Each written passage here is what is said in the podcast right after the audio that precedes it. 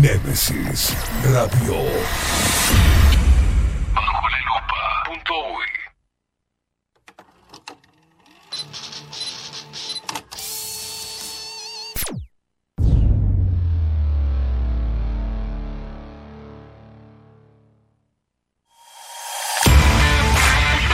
Bajo la lupa es presentado por Café Jurado, Farmeco y la Carola.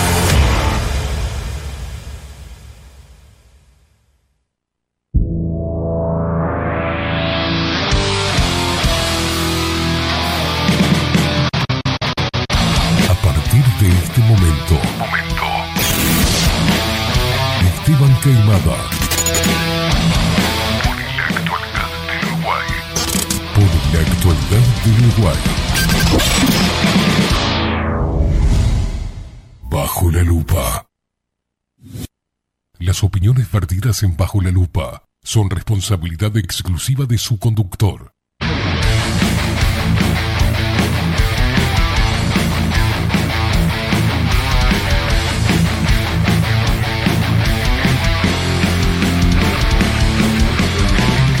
Muy pero muy buenos días. Bienvenidos a un nuevo programa de Bajo la Lupa por aquí por Nemesis Radio, más independientes que nunca.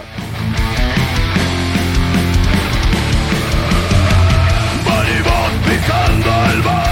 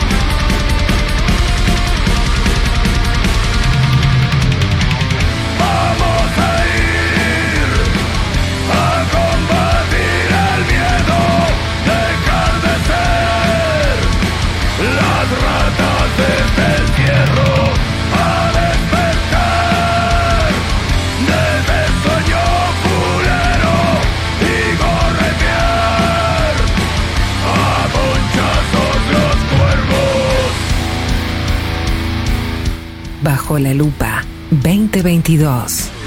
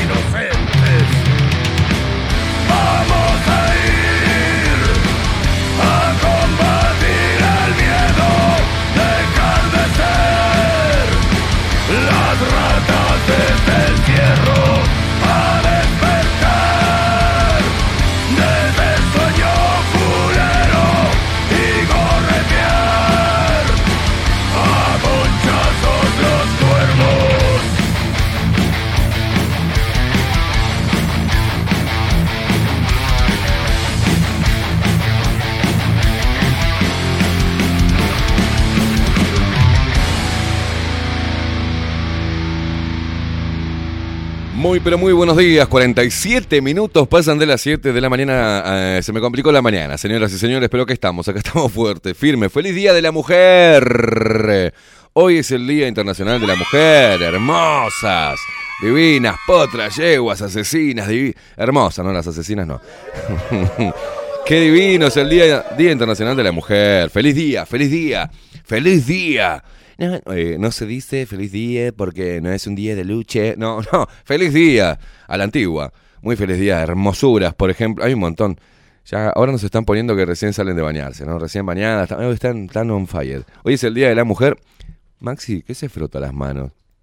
¿Por qué se frota las manos tipo, tipo una mosca? Usted me gusta la mosca. ¿Qué hace? Tiki, tiki, tiki, tiki. No, no, espere, que es, eh, respete que es el Día Internacional de la Mujer, señor. El, el ser más hermoso del planeta. ¡Pare un poco! ¡Pare un poco! Hoy se me complicó la mañana, señoras y señores. Ayer debate pedorrísimo, hoy Día Internacional de la Mujer, Quilombo, el pizza el más machirulo de todos. Relega a las mujeres y aprovecha toda esta movida para la campaña del sí. Ayer estuvo Vergara, el senador Vergara, Mario Vergara y el señor Penadez, amigo y casi ahijado de Lucía Topolansky y Pepe Mujica. Este, otra vez lo mismo, otro, otro formato pedorro, espantoso. Ah, pero bueno, algunas cositas, algunas posturas son claves, en realidad para definir que es la misma mierda de siempre. Lo mismo que dicen en los, en los debates es lo mismo que se están bombardeando todo el día en Twitter, así que para ir a ver un debate que, que es lo mismo, que todos los días, lo que vemos en los programas de televisión y en las redes sociales, para eso no dan debate. Debate tiene que ser a, a cara de perro y que el que se enoja pierde, simple. Pero bueno, otro, oh, el debate nacional por el... ah, aburridísimo, aburridísimo. Señoras y señores, hoy tardísimo, así que pido disculpas. Vamos a presentar rápidamente al equipo de Bajo la Lupa en la web, el señor Miguel Martínez. Y las voces comerciales la tenemos a ella en su día, el Día Internacional de la Mujer, hermosa Maru Ramírez. Bienvenidos a Bajo la Lupa. Y después tenemos al otro machirulo, de Marco Pereira. Bienvenidos, Luperos. Y quien nos pone el aire y lee los mensajes de las personas que están viendo el vivo ahora en D-Lab y se ríe, se ríe, es él, es el único, el inigualable, el hombre de los mil brazos, sí, el pulpo Voldemort, Maxi Pérez.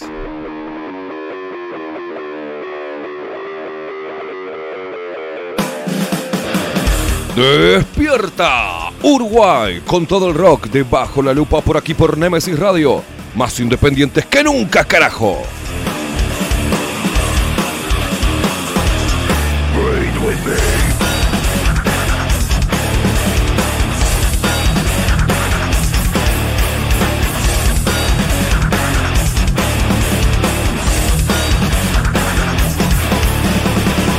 Breathe the pressure. Come play my game, I'll test ya. Psychosomatic, addict, insane. Breathe the pressure. Come play my game, I'll test ya. Psycho, somatic, addict, insane.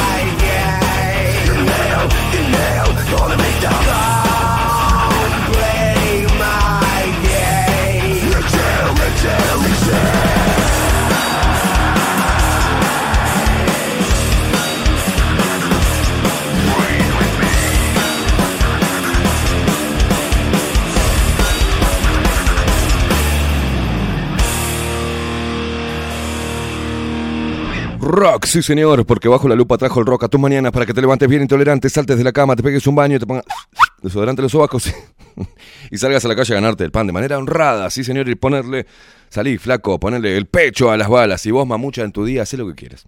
La verdad, en tu día, haz lo que quieras. Pero salí a la calle con esa hermosura que tenés, por el simple hecho de ser mujer, y ponerle los pechos a las balas. Todos los tamaños quiero hoy, ¿eh? Todos los tamaños. No dejemos a nadie afuera. ¡Esa! In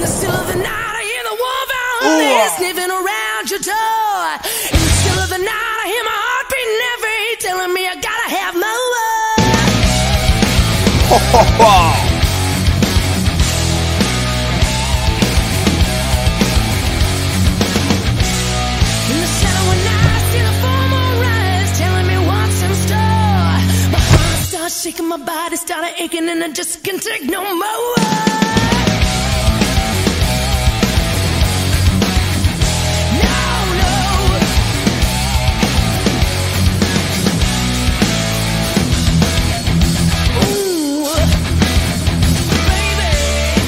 Maxi Pérez, eh, ¿cómo le va? Muy buenos días, muy buenos días a todas las señoras damas, Bien. a todas las mujeres bien. del mundo. Hay Muy que- buenos días a la mujer. A la mujer. Muy buenos días a la mujer. Con mayúsculas. eh. Exactamente. Con a la mayúsculas. mujer, a la que le pone el pecho a las balas. Ahí va, estás divinas que hay que darle un, un Sí, al toquecito que en va el por culo. la vida, Nosotros le, al le que va- mandamos una. A, la que va por la ver. vida así. Esa. A esa. A la que va por la vida así. La que va como en un combo, eh, como en un Exactamente. combo canadiense, Sí, así. Que no la para nadie.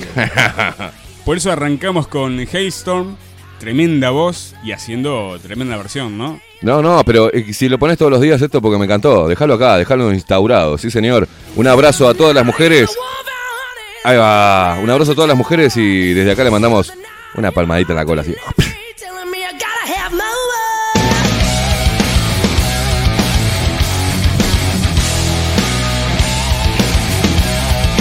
Sí, móveme la cabeza, sí.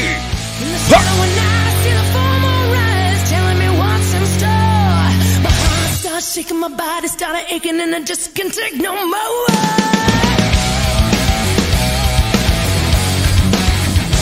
La gente que se comunica a través de Telegram, sí, vas rumbo al laburo, contanos a dónde estás, estás preparándote el matecito, tomando café jurado, eh, para despertarte un poco, como, como lo estoy haciendo yo, y vas rumbo al laburo, ya estás en el laburo, estás saliendo del laburo, estás volviendo a tu casa, contanos dónde carajo estás, hermano, hermana, hermane.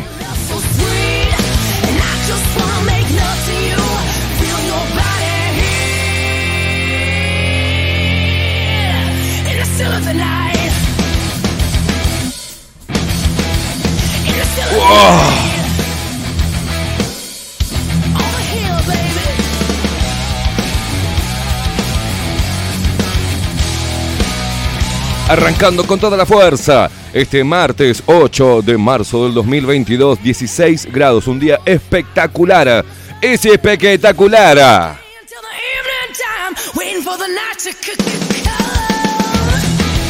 Mueve las cachas, mamu, mueve las cachas.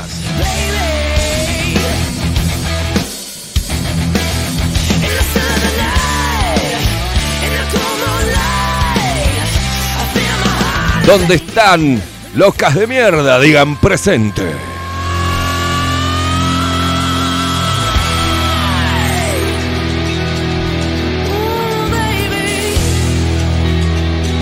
Baby. Baby, baby,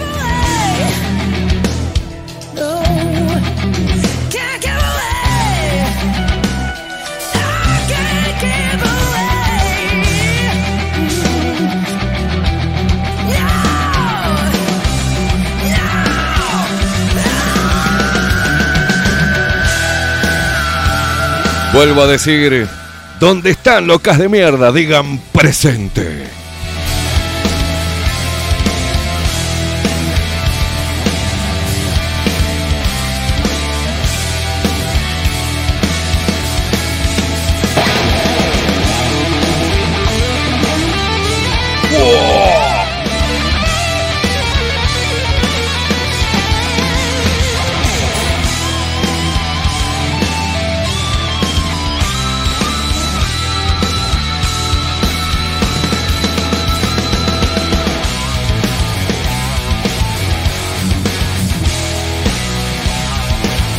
Último llamado, locas de mierda, digan presente.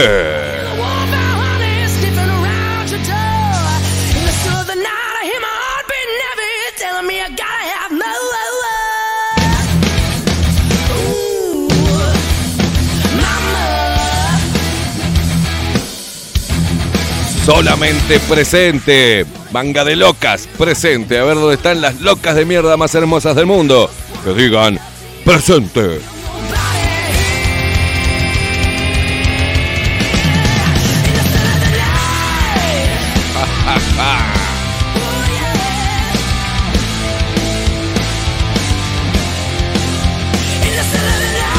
Ahí aparecen, ahí aparecen, presente, guacha. Sí, ahí están llegando todas las locas hermosas, las luperas.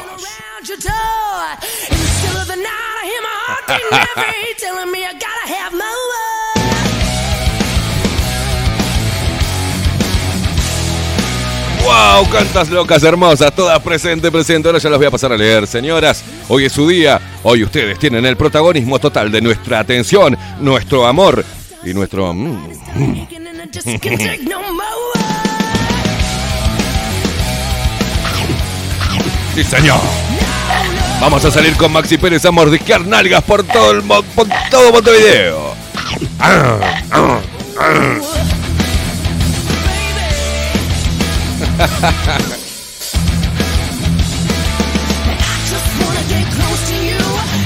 Daniel Barrón, dejate de, dejate de escribir, dejate de joder. Por ahora no, quédate ahí, Daniel Barrón, si no te damos un mordiscón en la nalga vos también. Estamos llamando a las locas de mierda más hermosas del planeta que digan presente.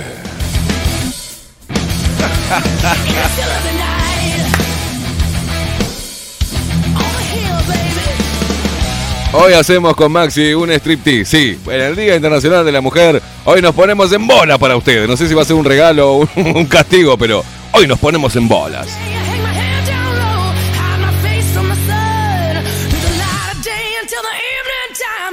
Me vuelve loco este tema, Maxi Pérez, me estaba tranquilo yo.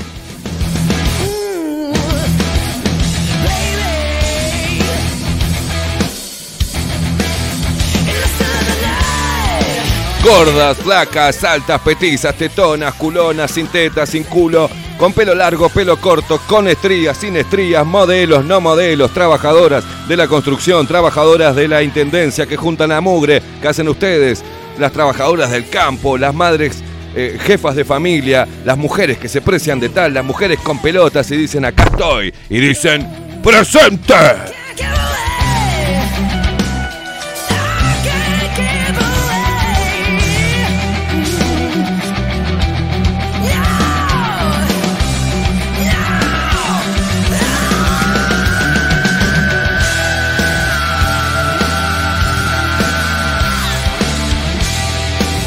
Ángel Cáceres, no escribas, está porque te vamos a morder una nalga vos también.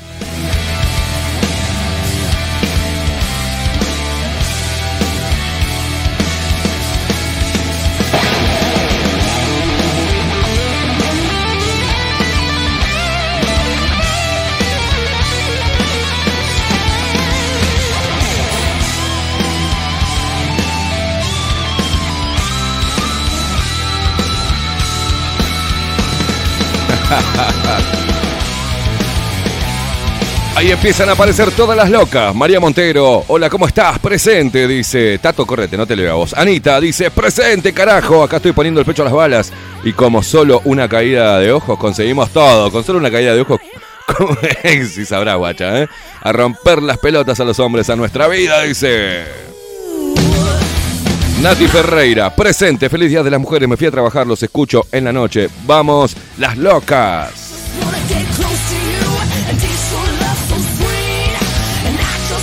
Mariam dice presente, Silvia dice presente, más que nunca y despierta.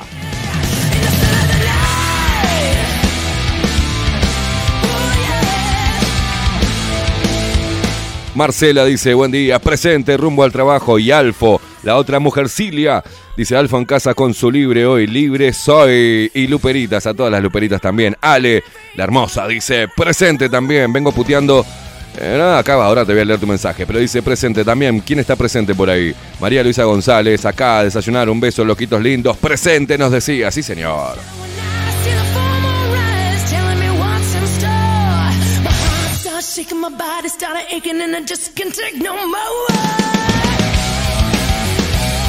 Betina dice presente. Andrea dice presente. Locas de mierda.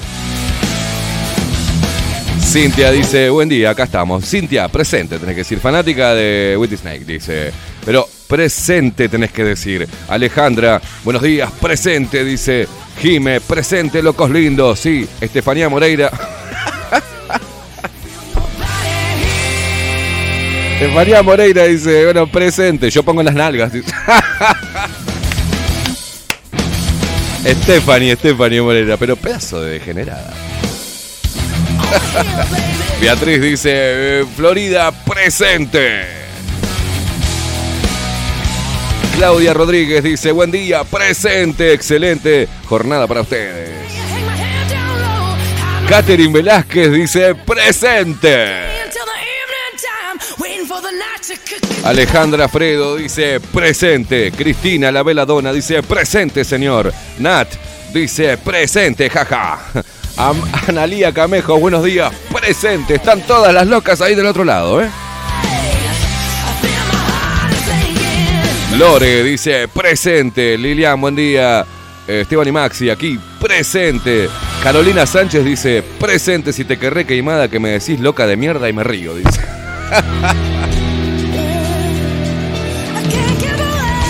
Renato, a vos no te voy a leer. ¿Querés que mordijón en la nalga, Renato? Muchas gracias, buen día Esteban, más que todos los luperos, dice Mabel, presente aquí como siempre. Laura también dice presente, buen día, políticamente correcto, me encanta. Alejandra dice, Alejandra Mayada dice, presente, buen día Esteban y Maxi. Carol Chirione dice, buenos días, gracias por sus saludos. Decí presente, porque si no, no te leo más. Ana María La Rosa dice, presente. Eh, ¿Dónde están, guachas? ¿Dónde están?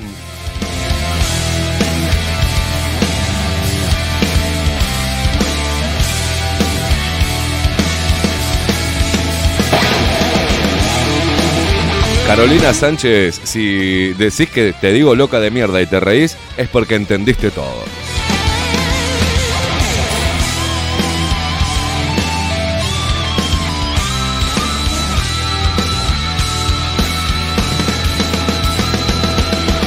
Ana Paula dice buen día, acá digo presente, con los pechos bien en alto. Para ponerle a las balas a tanta boludez mundial. Qué grande Ana Paula. Fabiana dice presente, buen día. Lore, buen día. Hola, otra Lore, ¿no? Buen día, acá estoy presente. Carol Chirione entendió todo ahora. Presente, dice también. Eh, ¿Hay regalo? Dice Fabiana. Pará, ¿qué te Recién prendo la radio, pará. Andrea dice, buen día chicos, presente, presente dos veces, bien guacha. Eh, eh, no, a hombres no lo leo ahora en este tramo, de, hombres no.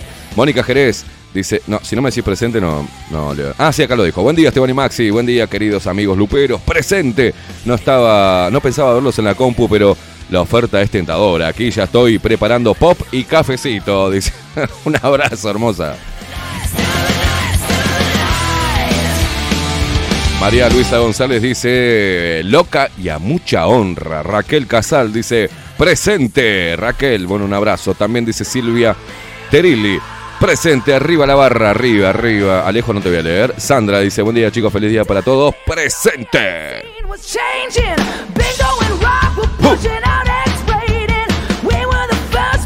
To ¡Opa! Cintia, ¿lo leo esto? Estamos on fire, dice. Bueno, ok. Presente. Te mando un chupón. ¿Así te gusta? ¡Oh, oh, oh,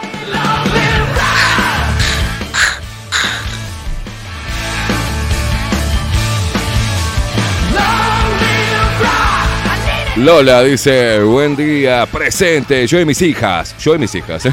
Ceci y Luli, besos, feliz días, hermosas, hermosas, ¿dónde están? Guachas, locas de mierda, digan presente como Isabel, hola, buenos días, presente, abrazo Isabel, Eh, Claudia Barú dice, presente, la más loca de todas, dice acá trabajando como corresponde, qué bien, este, ¿a dónde se sacan las entradas para el striptease? Ah, me había olvidado que eso era la... No, a, a voluntad, a voluntad, lo que vos quieras, a voluntad. Opa, Elena Trías dice presente, hoy siempre con corazoncitos, qué lindo. Eh, Mirta, presente y excelente día para ustedes, gracias, guacha. Cintia, seguí riéndote, Cintia, que sabes cómo te vamos a pegar un mordicón, no te haga la vida, no te haga la vida, Cintia, que te vamos a hacer, que andamos, andamos, estamos ovulando hoy, eh. Ojo.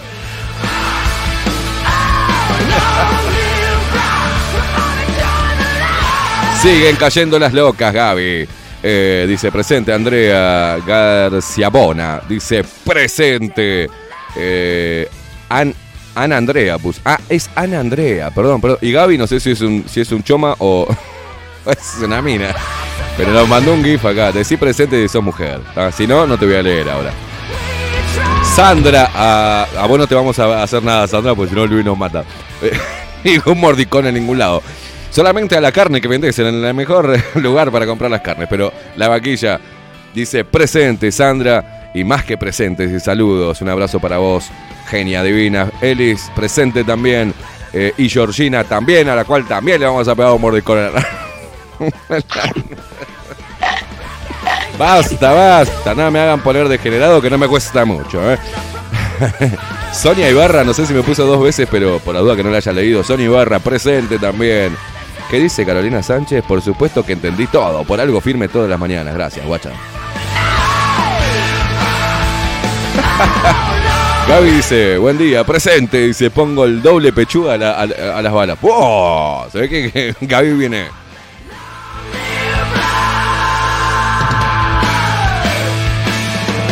Natalia, otra Natalia más. Dice, buen día, che, presente. Bueno, buen día, guacha.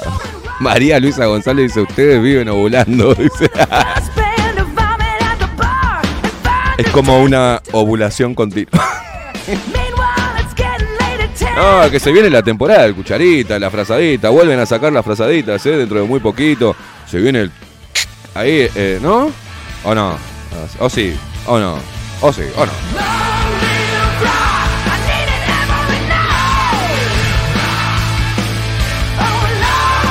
Ana Cáceres, otra loca que viene llegando. Buen día, Queimada, presente hoy, mañana y siempre. Besos, gracias, guacha.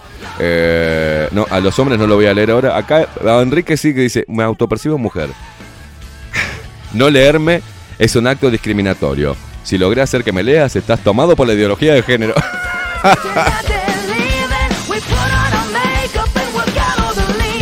Ay, qué hermoso esto, boludo.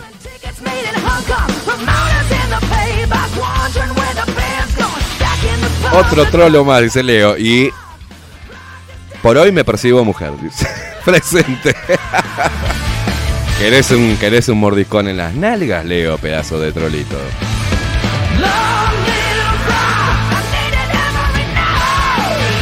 Vos callate, Alejandra, hombrera. Dice, no discrimines a los hombres. Ah, qué bien. Bueno, vamos a leer a los trolos estos. Buen día, soletes.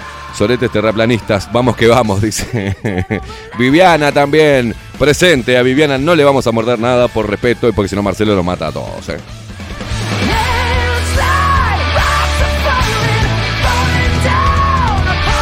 No, no, se puso. Se puso Federica el hijo de puta. Le cambió y puso Federica el filósofo. Mirá si será hijo de puta. Dice, hola Kaiser, hoy me autopercibo Federica. Jajaja, abrazo. Le cambió el nombre al, al- al- No, no, no, no, no. El nombre de usuario lo cambió a femenino. Qué hijo de puta.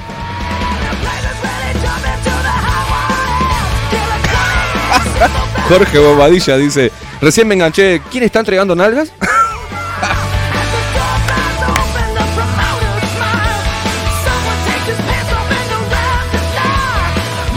Bueno, María nos dice que está rumbo al laburo. Si, eh, si vas en el bondi, ponéselo a toda, a toda jeta, a todo, sí señor. Bueno, a ver dónde están los putitos, si no se me ofenden. Buen día, chicos, dice recién llegando al trabajo, nos eh, escribe Alejo. Eh, con el auto roto, otro día más. Yo en cualquier momento quedo en bolas porque estoy con el embrague, este que está. Estoy pasando los cambios tipo. más finito que para el perro, o sea, cortando hueso en la carnicería. Buen día, estoy eh, con el auto roto otro día más. Tengo la suerte de no tener que andar en ómnibus. Dice ayer y hoy tuve que andar en bus y me quedé sorprendido que ninguno me hayan pedido el tapabocas. Dice, saludo a todas las mujeres. Un beso muy grande a mi tóxica. Alejo. Paula que nos manda, eh, buen día presente, no sé si los leí. Presente la repta madre, dice. No putees así, qué horrible la gente que dice malas palabras. Lidia, que nos dice buen día, presente. Mirá, y nos manda el- la foto de la mujer eh, maravilla sacándose la tanga del. nos manda fotos. Porno dibujitos, no, ¿eh? Cómo me gusta Gal Gadot, boludo. No tiene nada, porque no tiene ni. toda media plana, media flaca. Pero qué, cómo me gusta Gal. Buen día, Esteban y Maxi. Recién llego, recién llego del laburo y comenzando licencia 2020. Bueno, Ángel, te mando un abrazo, capo. Y acá nos manda la foto que nos está viendo. Este, acá yo payaseando en, televisión, ¿no? En la cámara. Eh, una cosa de la-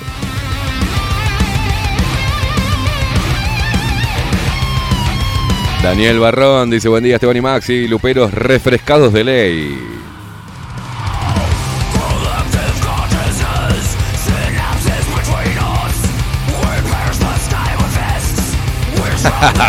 Marian dice, no, no va en el ómnibus, va en auto, pero con las ventanillas bajas. Mirá Tato, dice, buen día, putarracos presentes. Yo de, yo de calza deportiva en la caminadora festejando el día de ellas. Buen programa. Qué asco, Tato, calza deportiva.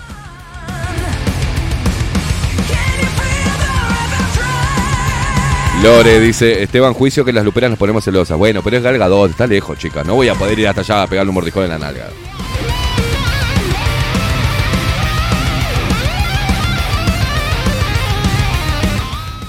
José, José Veiga dice, buenos días, loquito. Yo me percibo hoy siempre lesbiano, perdido. Me encantan...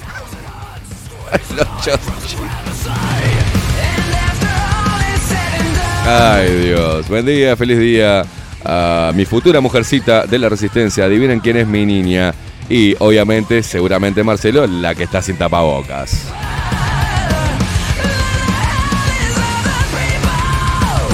Marian dice, mirá que dije presente, que no me queden afuera de la mordisqueada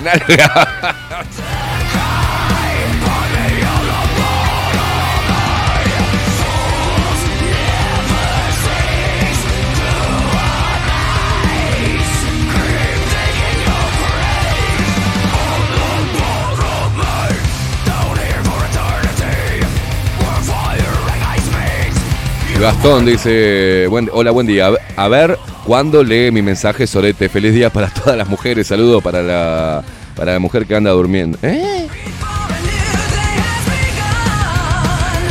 Escribime bien, Gastón, la puta madre. No entiendo nada lo que me pusiste.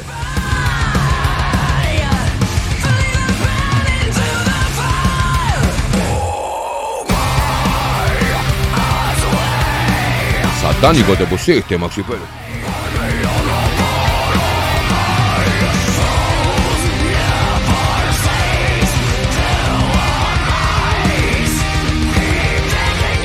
Es la dulce voz de Alisa Weissglus. Casi. Escúcheme una cosa. eh, No vamos a ir a la pausa, así nomás. Ya están todos despiertos, están todos enganchados. Ahora vamos a dar las próximas dos horas información. Vamos a andar analizando un poco la mierda que hicieron ayer del debate. Vamos a estar hablando también del Día de la Mujer, de la relevancia que tomó el PIT-CNT. Y mm, también de. ¿Qué era el otro que iba a hablar, boludo? Me estoy pensando en todas las nalgas que voy a morder hoy. Eh, mm, bueno, de. Ah, bueno, el día de, la mujer y el quilombo que hay entre, entre ellos, la posición de las mujeres, el quilombo. De la Declaración Universal de los Derechos Humanos, por ejemplo. Este, y varios de ellos que se violan. Ayer estuvimos subiendo algo al canal de Telegram. Vamos a estar hablando de todo un poco. Hacemos una pausa y nos preparamos el cafecito jurado para... Hoy viene, viene cierto, viene eh, Ovenir Sartú, ¿ah? tenemos la columna de Ovenir Sartú. Así que ah, rápidamente, Maxi Pérez, yo no sé por qué usted demora todo y atrasó todo el programa. Hacemos una pausa, quédate ahí prendido a Nemesis Radio, ya volvemos.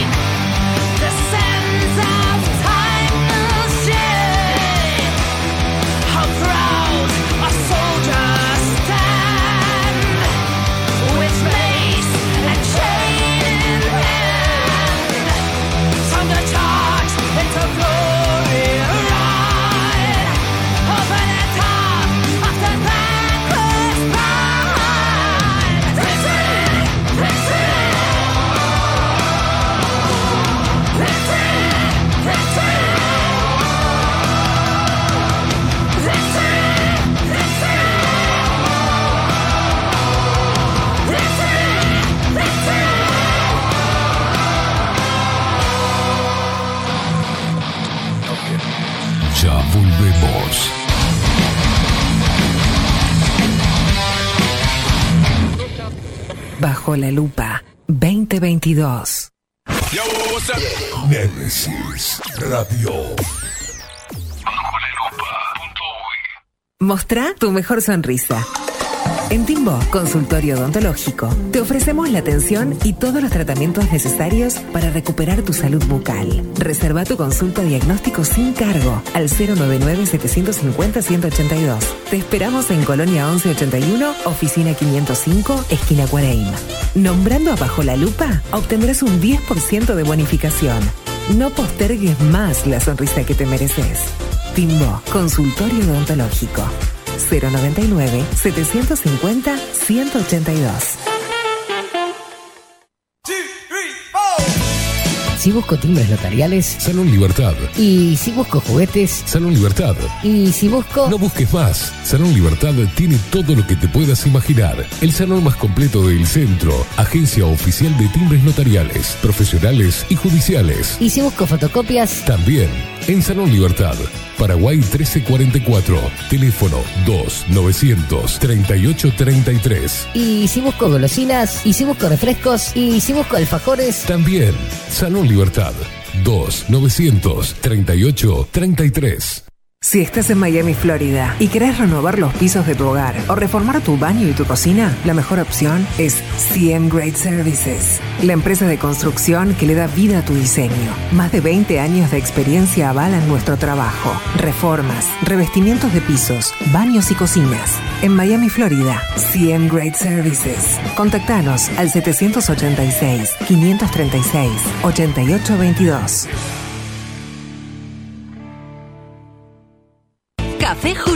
Directamente desde la planta hasta su propia taza, siempre garantizando la mejor calidad. Café Jurado, su cuerpo, su intenso sabor y su aroma hacen de nuestro café un placer único. Desde 1912, pasión por el café. En Homeopatía Farmeco, trabajamos día a día para garantizar la calidad, seguridad y eficacia en la preparación de productos naturales, fórmulas homeopáticas, todos los sistemas florales, fitomedicamentos y cosmética natural. Los esperamos en nuestro nuevo local con atención al público en Constituyente 1717 en Montevideo. Teléfono 2403-2341 o en la web www.farmeco.com.uy. Homeopatía Farmeco. Enviamos a todo el país. Mercado de Carnes La Vaquilla. Ofrece a sus clientes los mejores cortes y la mejor atención. Ventas por mayor y menor. Descuentos especiales a parrilladas, colegios y caterings. Envíos sin cargo. Teléfono 2-208-9877. Horarios de lunes a sábados de 7 a 13.30, de 17 a 20 horas. Domingos de 8 a 13 horas. El tierno sabor de nuestras mejores carnes a su mesa. Mercado de Carnes La Vaquilla. Avenida San Martín, 2555. Teléfono 2-208-9877. Envíos sin cargo. La Carola. 14 años haciendo las mejores paellas y tortillas españolas de Montevideo. Sus chefs, Marcos y Carola, no solo ofrecen las mejores paellas, sino que también tienen las mejores pavlovas de la ciudad. Cuentan con un jardín exclusivo para tapeos, degustaciones de vinos y reuniones familiares. También ofrecen un menú express con opción de pasta y jugos naturales. De martes a viernes a partir de las 20 horas, sábados y domingos, también al mediodía. Instagram, La Carola Tapas. Gonzalo Ramírez 2225, esquina Juan Polié. Reserva tu lugar 099 24 20 72. La Carola, el clásico de la ciudad. Pescadería El Italiano. Ubicados en el puertito del buceo, les ofrecemos pescado fresco todo el año y gran variedad en mariscos, productos de excelente calidad, llevando confianza a su mesa. Los esperamos con la mejor atención personalizada. Pescadería El Italiano, de martes a domingos, de 8 a 20 horas. Contamos con envíos. Pescadería El Italiano. Comunicate al 2-622-7930 y por WhatsApp 095 43 3502.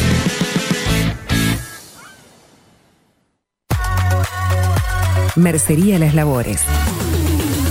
La mercería más antigua del país, desde hace más de 100 años junto a vos. Tristamar Baja, 1524, abierto de 9 a 19 horas. Visítanos en www.lanerialaslabores.com.uy. Facebook, Mercería Las Labores. En Instagram, Mercería Lanería Las Labores. 094-893-881. En artículos de mercería y lanería, lo que no encuentra aquí, no existe. Wolfer Contenedores. Realizamos oficinas, viviendas y proyectos a medida. En Wolfer Contenedores armamos el proyecto para tu vivienda con uno o más contenedores. Visita nuestro showroom en Ruta 1, kilómetro 155-500 y elegí tu vivienda. Wolfer Contenedores para entrega inmediata. Informate al 094-263-705 45 20 31 63 o en wolfer.com.uy. Wolfer Contenedores desde Colonia y Montevideo para todo el país. Estudio Jurídico Notarial, Perezcal y Asociados. Más de 25 años de experiencia en todas las materias, representando a estudios nacionales e internacionales. Una amplia trayectoria en materia penal, sucesiones y reivindicaciones. Más de dos décadas de experiencia recuperando terrenos ocupados. Torre Gorlero, oficina 20, 21 y 22. 099-309-319. Estudio Jurídico Notarial, Perezcal y Asociados. Grupo Service. Servicio técnico especializado. Huawei, iPhone, Xiaomi. Trabajamos con todas las marcas. Contamos con servicio express. Cambio de pantalla en 30 minutos. Grupo Service. Grupo Service. Reparación de celulares, computadoras y tablets. Encontrarnos en nuestra web gruposervice.com.uy y por WhatsApp 094 389 568. Violeta Cosméticos. Todo en perfumería, maquillaje y cosmética nacional e importada. 44 años de trayectoria nos respaldan para darte el mejor asesoramiento. Seguinos en las redes, en Facebook, Perfumería Violeta Cosméticos, Instagram, arroba Perfumería Violeta. Teléfono 4342-2791, 4342-9524, WhatsApp 092-306-779. Violeta Perfumería Cosméticos. Sarandí 549, San José. Envíos a todo el país. Mencionando bajo la lupa, 10% de descuento.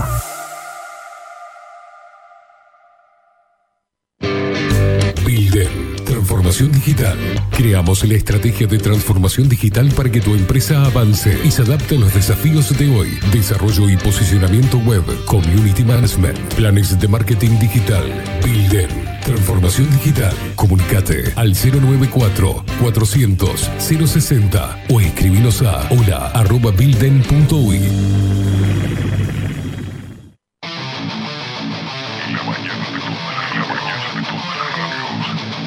La mañana de todas las radios quedaron bajo la lupa. De lunes a viernes, de 7 a 10, Esteban Caimada hace periodismo en serio, bajo la lupa. Y que se salve el que pueda. Némesis Radio. Escribinos por Telegram. Arroba bajo la lupa uy.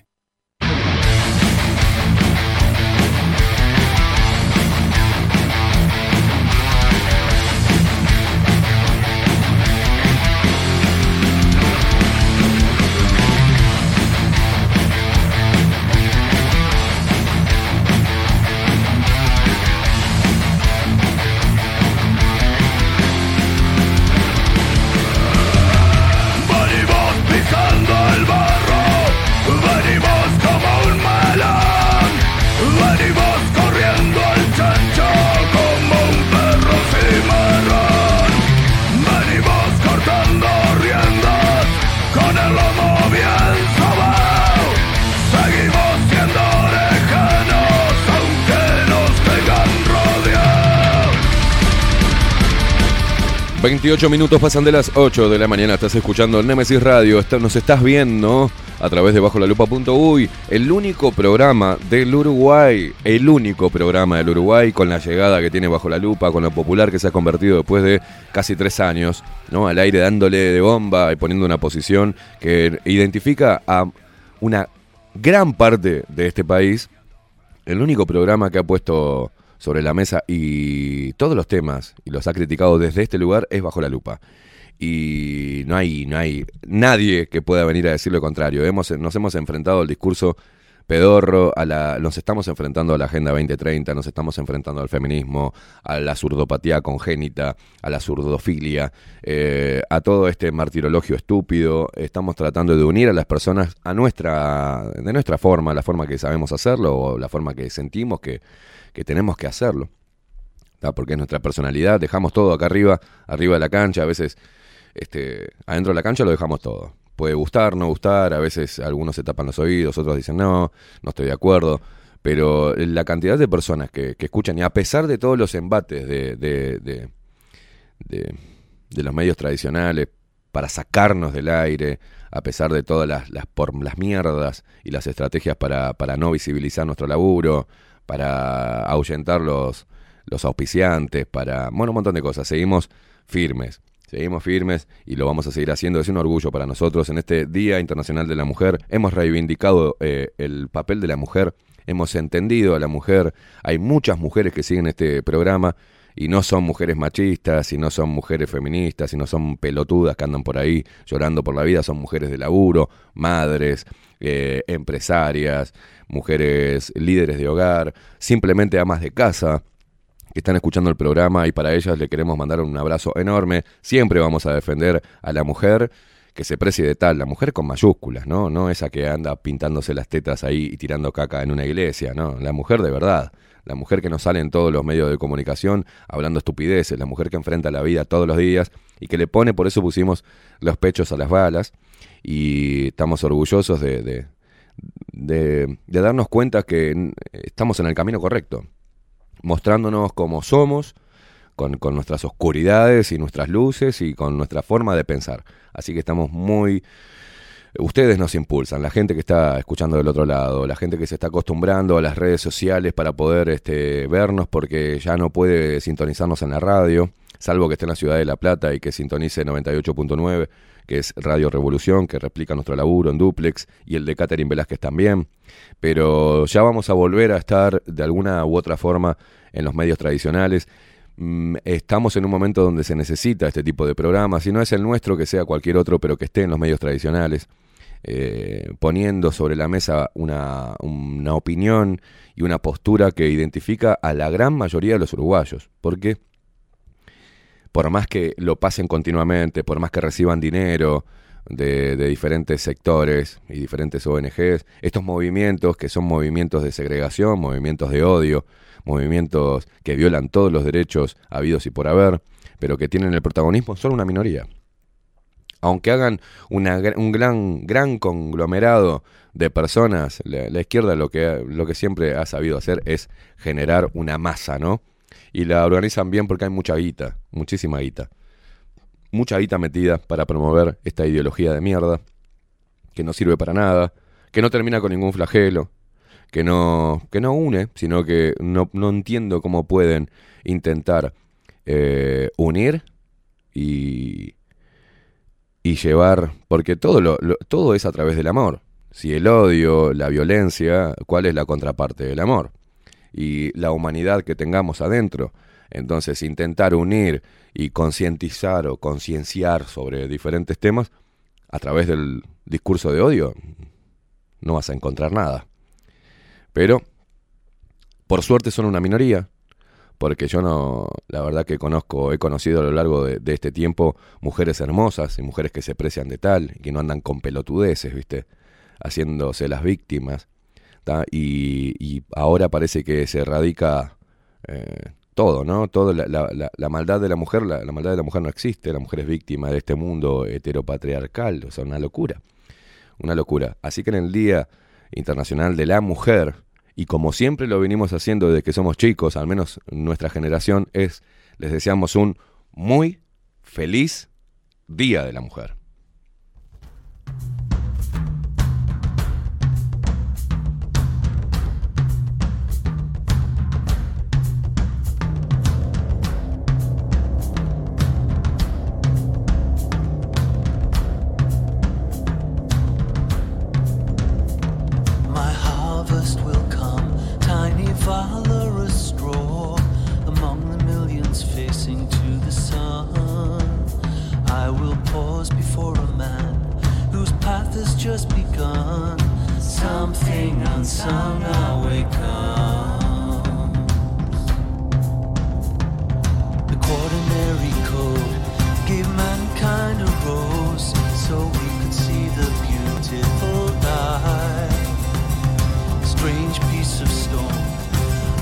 Over crops and a child's face aglow before the sight.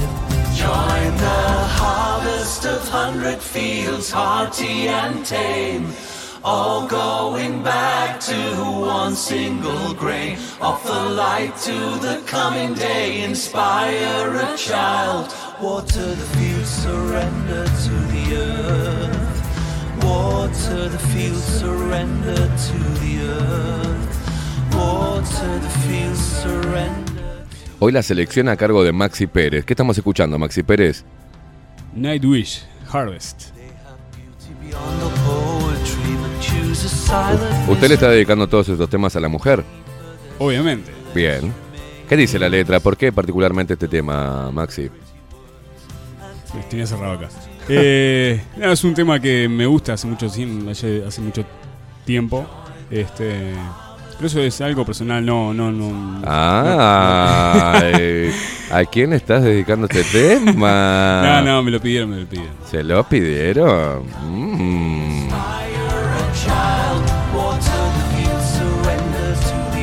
Mirá la carita, mirá la carita que pone. Pero usted me está tirando mensajes subliminales acá a través de la radio. ¿Cómo va a ser Y eso? me mandan mensaje privado. ¿qué quiere? ah, bueno, un saludo para la que le mandó un mensaje privado que le ponga este tema. Ustedes no digan nada que están ahí. No, no- no vimos ni escuchamos absolutamente nada. La gente se comunica, Germán dice, hola, buen día Maxi Esteban. Feliz día mi señora Sabrina, que acá está laburando y le pone más que el pecho a las balas. Saludos hermanos, nos dice. Sandra nos dice, ojo que se te van a caer los dientes de morder tantas nalgas. Eh, Juan dice, Maxi está en modo esperanzador, dice, excelente música. El Maxi se hace el duro de matar 5.0 y es más bueno, loco, dice, buen día Esteban. Abrazo Juancito si lo acabas de descubrir. Gastón dice que no le entendía mucho el mensaje, dice, jajaja, era saludo para mi mujer que anda durmiendo, que ella te escucha después en Spotify. Saludo, bueno, gracias, guacho. Eh, se le mandamos un saludo a tu mujer y como somos respetuosos y no somos mexicanos, este, no le vamos a dar un mordiscón en las nalgas. Y hablando de mexicanos, nos manda saludo Gonzo, dice Maxi Pichín. y hablando de pichines, mañana. Esto se va en ese. Qué divina esta mujer, por Dios.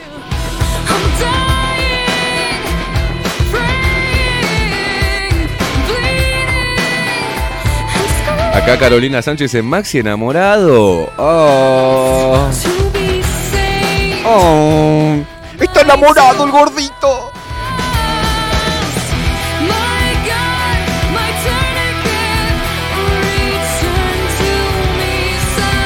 Yo con Evanescence ya dije, me caso.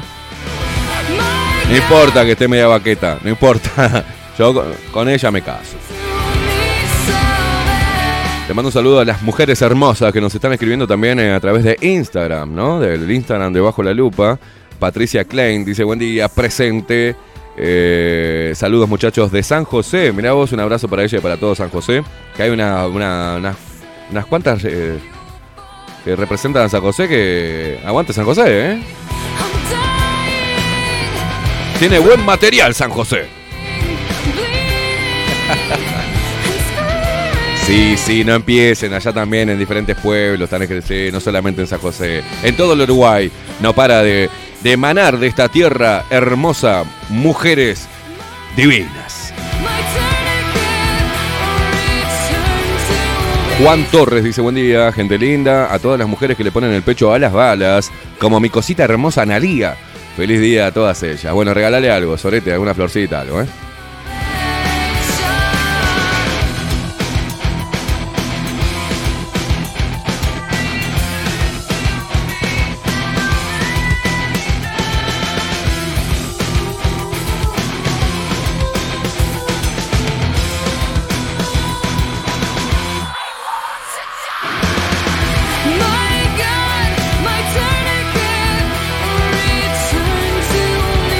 Bueno, en el Día Internacional de la Mujer, estaría bueno mandarle un mensaje al feminismo, ¿no?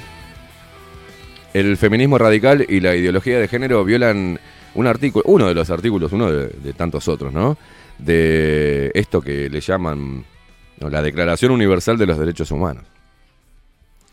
Y acá la Institución Nacional de Derechos Humanos se hace bien la pelotuda con un montón de cosas, inclusive que pasaron en pandemia. Y también la justicia, con una ideología, con una visión de género, también viola derechos humanos. Y nadie está diciendo nada, ¿no? Pero en el artículo 11 de la Declaración Universal de los Derechos Humanos dice, Toda persona acusada de delito tiene derecho a que se presuma su inocencia mientras no se pruebe su culpabilidad, conforme a la ley y en juicio público en el que se le hayan asegurado todas las garantías necesarias para su defensa.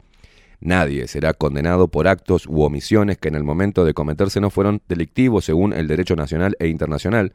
Tampoco se impondrá pena más grave que la aplicable en el momento de la comisión del delito. Entre otros, entre otros, esto es impresionante como un conjunto de estúpidas, un conjunto de reventadas, resentidas, porque es lo que son, lo lamento, ¿eh? Pueden destruir la vida del hombre. El hombre también puede destruir la vida de la mujer, pero en este caso, si mañana,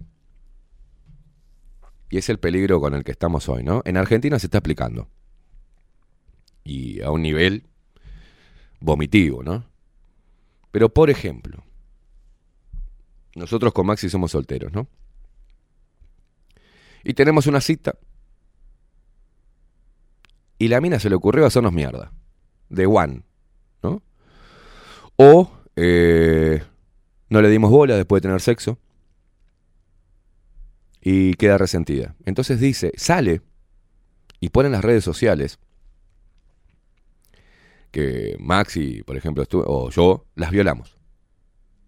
O que fuimos violentos. O que las obligamos, a pesar de estar en nuestra casa, chupando, comiendo, jodiendo, chuponeando, las obligamos a tener sexo. Y sale y lo dice públicamente.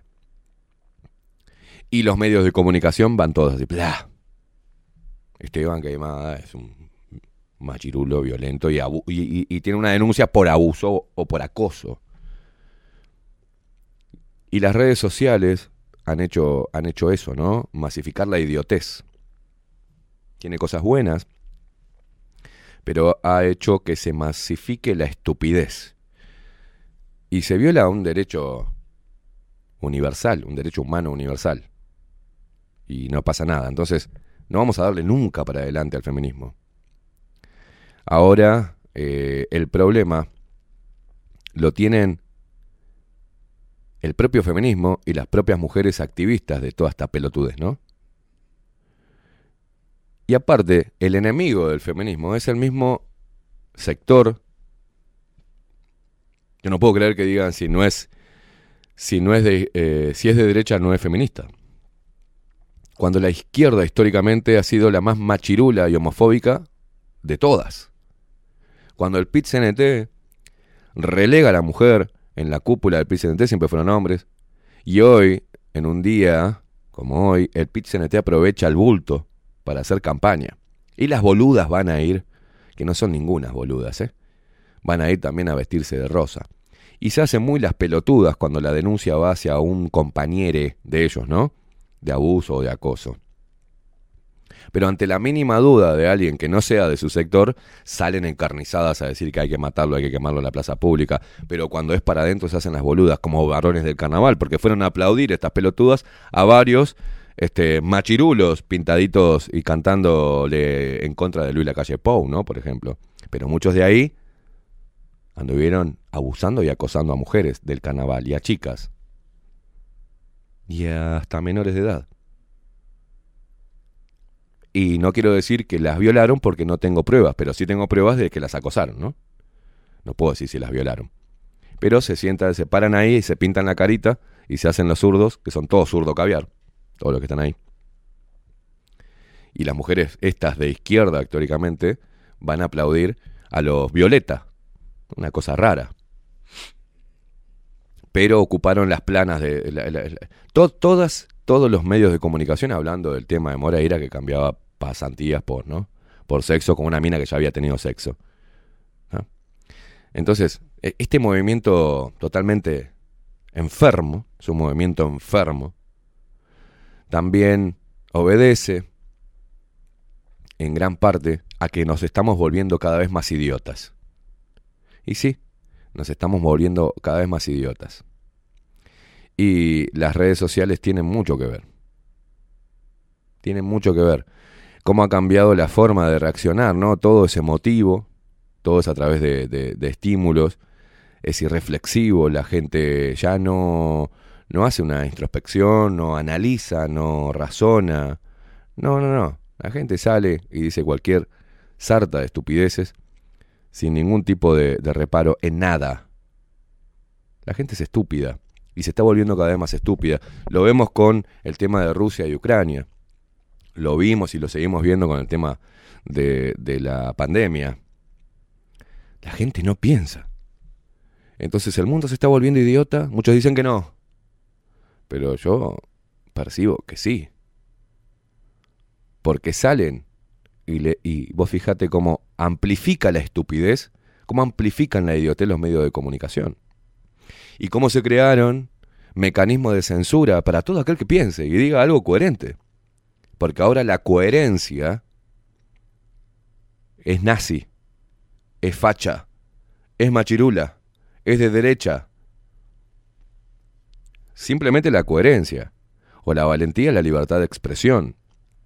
Otros, otro de los artículos que se viola y que han violado con la venia de este gobierno liberal, que ayer debatían con el otro, Penades debatiendo con Vergara, lo mismo de siempre, no dicen nada.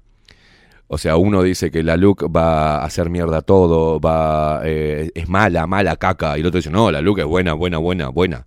Y el otro es mala, mala, mala, bueno. No se llega a nada, se burlan de la gente. Las feministas son contradictorias, van a ir a marchar con los mismos que la otra vez, eh, el año pasado hicieron lo mismo, ¿no? El PIT-CNT y esto, vamos a recordarlo, ¿no? Pero las mujeres de la coalición no van al 8M hoy, ¿no? Están mujeres divididas entre mujeres de coalición y mujeres de izquierda, todas estas zurdas resentidas con olor a culo, ¿no? Que van a estar hoy con, el botasí y toda esta estupidez. Pero el año pasado también el PIT-CNT hacía de las suyas.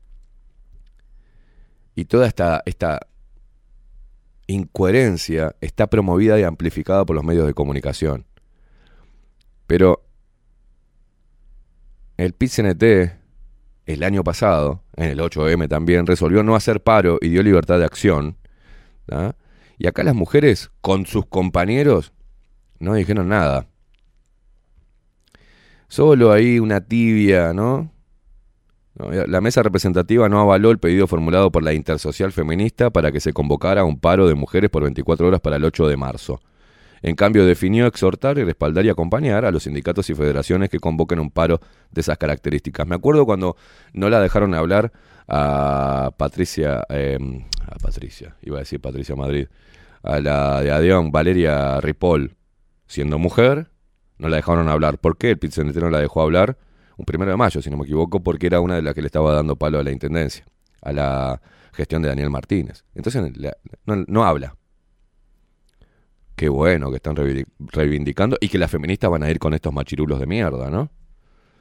Pero el año pasado decía, evidentemente nosotros como secretaría, como evidentemente nosotros como Secretaría de Género aspiramos a más. La discusión pensábamos que estaba a un nivel más maduro dentro del movimiento sindical y teníamos la esperanza de poder lograr un paro de 24 horas de mujeres a nivel de toda la central sindical. Pero es un tema que tenemos que seguir trabajando, dice la feminista de mierda esta. Es un tema de maduración del movimiento sindical, mirá vos. Más allá de que, queda ese sabor amargo en las compañeras sindicalistas feministas que dimos la batalla para la comprensión de la importancia de ese día. Esto lo decía Milagros Pau, secretaria de género de la central sindical. Hoy también cierran el culo, no dicen nada, ¿no? Que el PIT-CNT va a utilizar este movimiento internacional con representación local de todas estas enfermas mentales, ¿no? Que van a ir ahí y va a aprovechar el PIT-CNT para hacer un- una gran campaña a favor de derogar los 135 artículos de la LUC como si ese fuera la salvación del Uruguay cuando no lo es. El cáncer que tiene el Uruguay, el gran cáncer que tiene es el PIT-CNT, porque el PIT-CNT hoy es el Frente Amplio. Hoy el PIT-CNT es el Frente Amplio. Y ha sumado un poder y le ha dado tanto poder el Frente Amplio en estos 15 años que ha- lo, ha tomado el PIT-CNT al Frente Amplio. Porque según lo que diga el PIT-CNT, es, según, es lo que hace el Frente Amplio.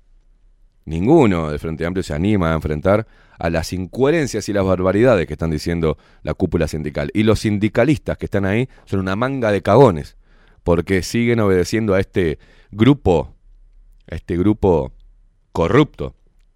Un grupo que no sabemos si lavó la guita de Venezuela, porque no había controles. Y el PIT-CNT se mantenía con la cuota sindical y con donaciones. ¿Quién controló al PIT-CNT? Tienen un hotel, pagan espacios radiales. El PIT-CNT tiene plata. Tiene plata que fue manejada por la cúpula y teóricamente con un control interno. Ah, por favor. Y hoy es una fuerza política más. Es más fuerte todavía que Frente Amplio. Porque sus sectores son los que son la fuerza de choque del Frente Amplio. No sé si es la fuerza de choque del Frente Amplio o el PIT-CNT ya es el Frente Amplio. Y ese mm, discurso radical, machista, porque opaca el movimiento, ¿no? Aprovecha el movimiento reivindicativo de derechos de la mujer a nivel internacional. Está cuando debería ser una celebración del Día de la Mujer, pero no, ahora dicen las feministas de mierda que no, que es un día de lucha, que nada, no hay nada de feliz. Porque mueren mujeres, sí, mueren mujeres, van a morir toda la vida las mujeres. Toda la vida, ni ustedes, pedazo de imbéciles, van a evitar que las mujeres mueran, van a morir. Lamentablemente van a morir, como van a morir hombres. Y va a haber mujeres asesinadas, y va a haber mujeres violadas, y ustedes no van a hacer absolutamente nada porque no pueden erradicar la maldad en el mundo. Y es una maldad que no viene de ahora. Y que no va a terminar dentro de poco con sus reivindicaciones imbéciles. Va a seguir toda la vida. Es muy fácil estar... eh, es como que hagamos una organización nosotros que nos oponemos al hambre que pasan las personas. Y acá tenemos laburo hasta, hasta que, ¿no? Por los siglos de los siglos. Porque siempre va a haber sectores que se caguen de hambre. ¿eh? Qué fácil que es. Lo más fácil que hay es un movimiento de reivindicación de las minorías o que eh, se enfrenten a un flagelo. Y sí. Vamos a tener laburo toda la vida porque no van a erradicar la maldad en el mundo. Ni el nuevo orden mundial, ni la- la Declaración Universal de Derechos Humanos, ni las leyes pelotudas estas que contradicen la Constitución y que violan directamente. Hay algo tan contradictorio. Hay una, hay una Declaración Universal de Derechos Humanos. Pero la Institución Nacional de Derechos Humanos, o sea, la representación, el bracito local, se hace el boludo y no dice nada. Se fija y sale a boludear a ver si los policías tienen chaleco o no. Es un, un, un cáncer zurdo tras una institución nacional de derechos humanos. Solo se fijan en los izquierdos humanos, no se fijan en otra cosa. La institución nacional de derechos humanos no vela por los derechos humanos, vela por hacer lo mismo que el PCNT, ser un bracito más que pone en foco lo que le conviene para su fuerza política y su ideología berreta. ¿Ah? Entonces no vamos a apoyar nunca a las feministas. Jamás. Las incoherencias y la locura que están metiendo. Es irracional.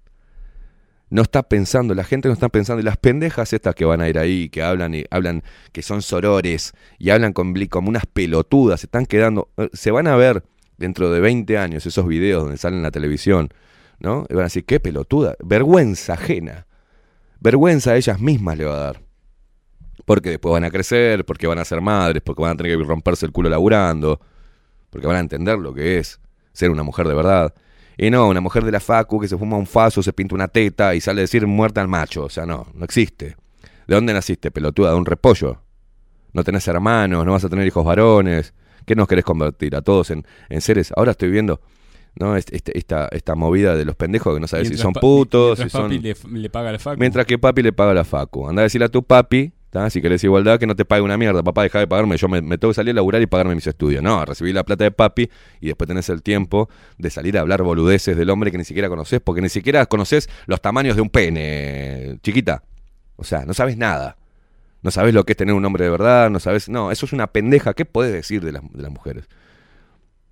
Y la contradicción más grande es que los medios de comunicación amplifican esto porque le ponen plata, así como amplifican y lo llevan a estos a estos mugrientos del PIT-CNT a hablar y le dan todos los focos de las cámaras, ellos hablan boludeces con un discurso sesentista, ya vaya a saber dónde quedó, curros, eh, tranza, plata sin controlar, se meten en el parlamento, después pasan a ser políticos, y ahí se meten, y ahí van, y esto es un quilombo. Esto es un quilombo que todos los demás, la otra parte, con la cual la otra parte se identifica con nosotros y con este programa, que es una parte mayoritaria del Uruguay, porque, es, porque el, cáncer está acá en Montevideo y en Canelones. Y toda esta secta y este lavado de cerebro, ustedes permitieron y permitimos que se metiera en la educación, que se metiera en la cultura, que se metiera en todos lados.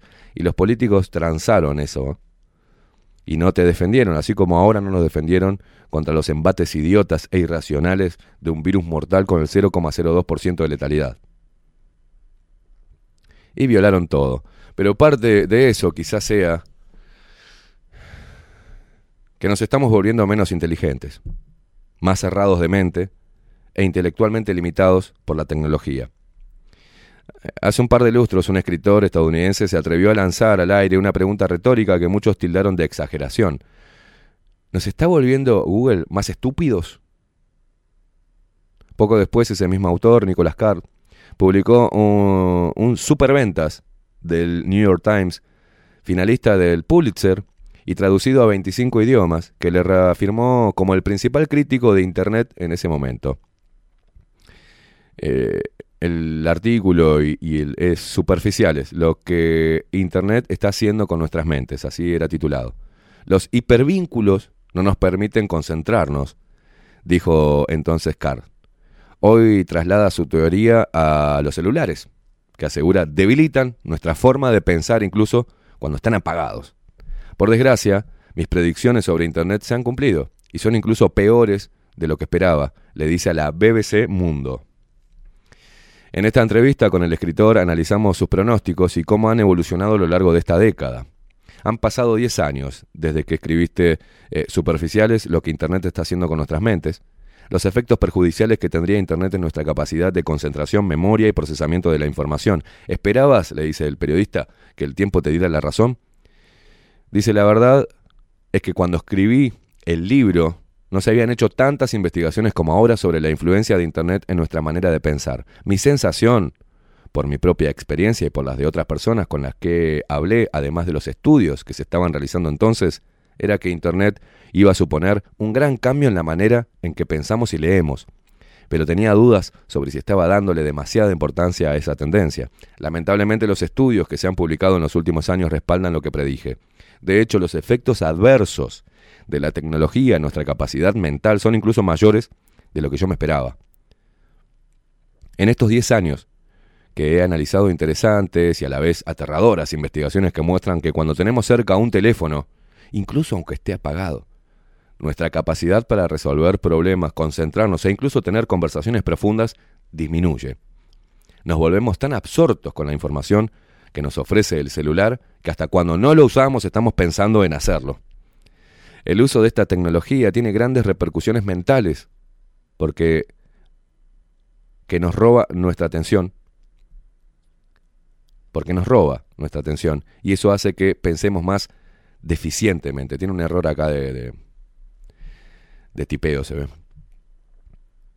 Sabemos que el cerebro humano se adapta a su entorno. Nuestra mente se vuelve muy buena en los modos de pensar que practicamos mucho, pero si no los practicamos, comienza a perder esa habilidad. En términos generales, Internet nos brinda información de una manera que debilita nuestra capacidad para prestar atención.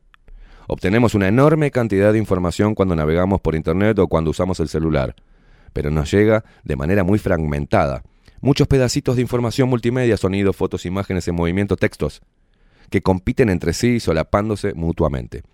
A eso hay que sumar las muchísimas interrupciones de las alertas y notificaciones y el hecho de que sabemos que siempre hay nueva información disponible. Hemos aprendido a estar constantemente est- estimulados para recabar pedacitos de información todo el tiempo, pero no nos sentimos estimulados para tomarnos las cosas con calma, para concen- concentrarnos, para estar enfocados en algo, para prestar atención. Las formas más elevadas de pensamiento, la contemplación, la reflexión, la introspección, incluso la respiración profunda, requieren que prestemos atención, que eliminemos las distracciones y las interrupciones. Sin embargo, la tecnología de Internet hace exactamente lo opuesto, nos interrumpe y nos distrae constantemente. Como consecuencia, estamos perdiendo nuestra capacidad de implicarnos en las formas más elevadas de pensamiento que tenemos disponibles los seres humanos. Hace 10 años, cuando escribí este libro, todavía estábamos muy entusiasmados con Internet, con nuestros nuevos smartphones, con Facebook y Twitter. Nos fascinaba la cantidad de información que obteníamos todo el tiempo. Yo no fui el único en suscitar preocupaciones, pero, sin duda, cuando el libro se publicó, hubo muchas críticas y cuestionamientos hacia mis argumentos. Desde entonces nos hemos vuelto tanto como individuos como sociedades mucho más conscientes de que esta tecnología está cambiando como pensamos y de que está haciendo que nos resulte mucho más difícil concentrarnos. La tecnología no es para nada el grandioso boom que se concibió en el 2010. Lo bueno es que al menos nos estamos dando cuenta de nuestra dependencia hacia ella y de los problemas que causa. Lo que no hemos hecho todavía es pasar de ser conscientes a cambiar nuestro comportamiento, y esa es la parte crucial. Nos quejamos de los efectos de Internet y de las redes sociales, pero nos resulta muy difícil reducir nuestra dependencia. Hay muchas maneras de pensar y de ser inteligentes. Sin duda, Google, al proporcionarnos toda esa información, nos ayuda a ser inteligentes de cierta manera. A investigar más rápidamente, a encontrar información específica que buscamos, pero a la larga, Google y otros servicios de Internet quebrantan nuestra capacidad de pensar en profundidad. Partiendo de esa base, creo que Google y otras empresas tienen un efecto perjudicial en el intelecto humano. Hay muchas indicaciones de que eso sea así, aunque todavía es pronto para sacar conclusiones, pero podemos observar el famoso efecto Flynn. Durante todo el siglo XX, el coeficiente intelectual subió de manera consistente y continuada, pero más recientemente hemos visto algunas señales de que los resultados de test y pruebas de inteligencia han comenzado a descender. Creo que habrá que esperar para ver qué pasa por esos resultados tan reveladores. Cuando llegó Internet, todo el mundo pensó que nos íbamos a volver más inteligentes. Pero si te fijas en los indicadores de inteligencia, más bien, vemos lo contrario. Nos estamos volviendo más idiotas. Todas las esperanzas que teníamos de que Internet nos haría más inteligentes, más abiertos de mente y más intelectualmente conscientes, no parecen haberse cumplido. Más bien, estamos yendo hacia la otra dirección. Nos estamos volviendo menos inteligentes, más cerrados de mente y de cierta manera intelectualmente limitados por la tecnología. La mayor parte del tiempo que pasamos en Internet es usando las redes sociales, que además se han convertido en la principal fuente de información para muchas personas. Pero se nos olvida que las redes sociales no fueron diseñadas para ese propósito.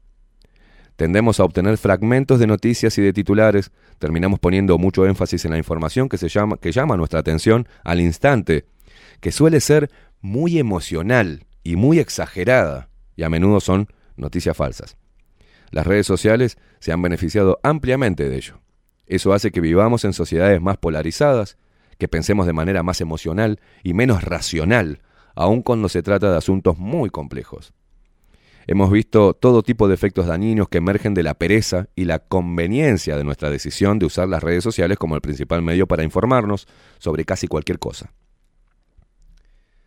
Es un poco triste porque cuando la gente comenzó a usar Internet, todo el mundo pensó que nos permitiría obtener información de fuentes muy diferentes, que cuestionaría nuestras presunciones, que ampliaría nuestra forma de pensar, pero lo que ha ocurrido es que el suministro de información ha sido controlado por un puñado de grandes tecnologías.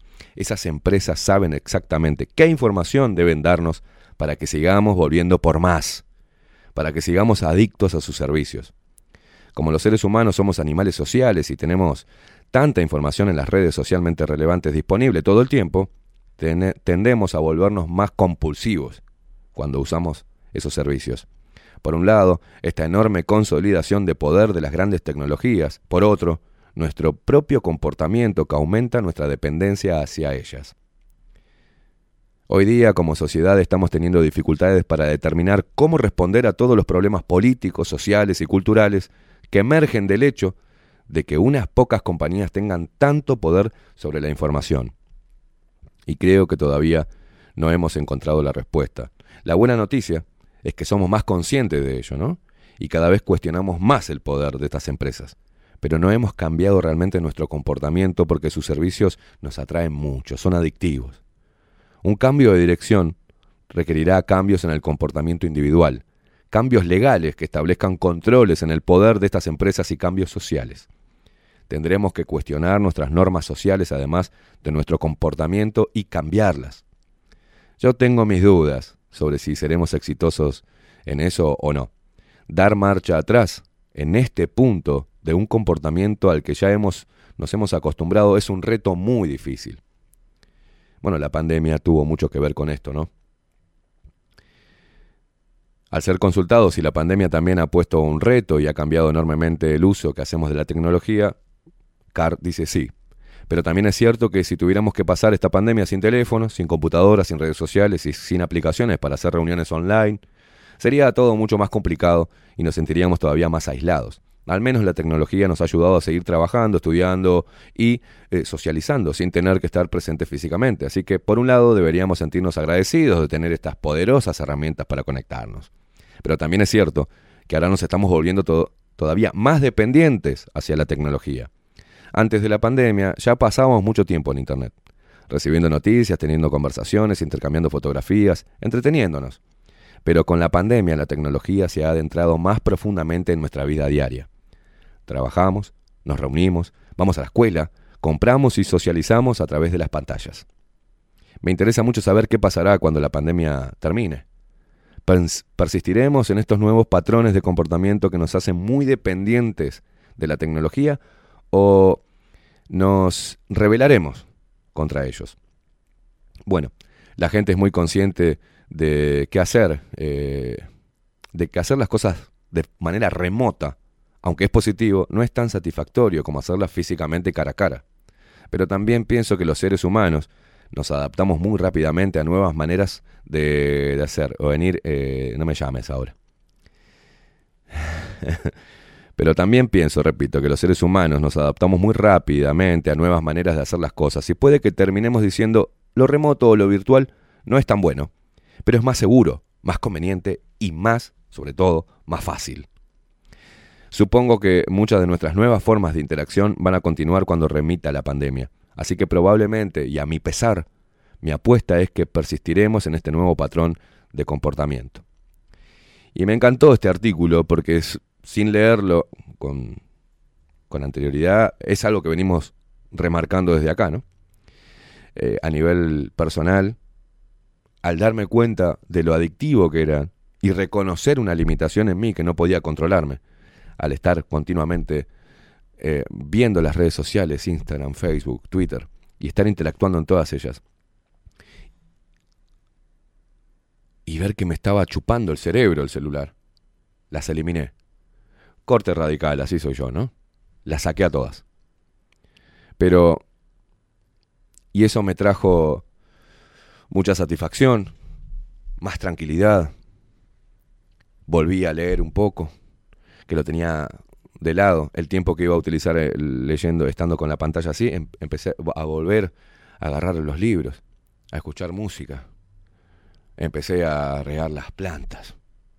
Empecé a respirar, empecé a darme cuenta que tenía que hacer ejercicios. Lo sigo haciendo, es una lucha constante, señores, ¿eh? Me atrapa. De alguna forma me atrapa y me meto en el celular o en la computadora a ver los portales de noticias y eso me deriva a otra cosa y termino mirando algo que me mandan acá que de TikTok. No tengo TikTok, pero me mandan algo de acá y siempre nos, nos tienta a ver qué es lo que me mandaron. Hay que seguir peleando contra la tecnología y la adicción a la tecnología y a las redes sociales.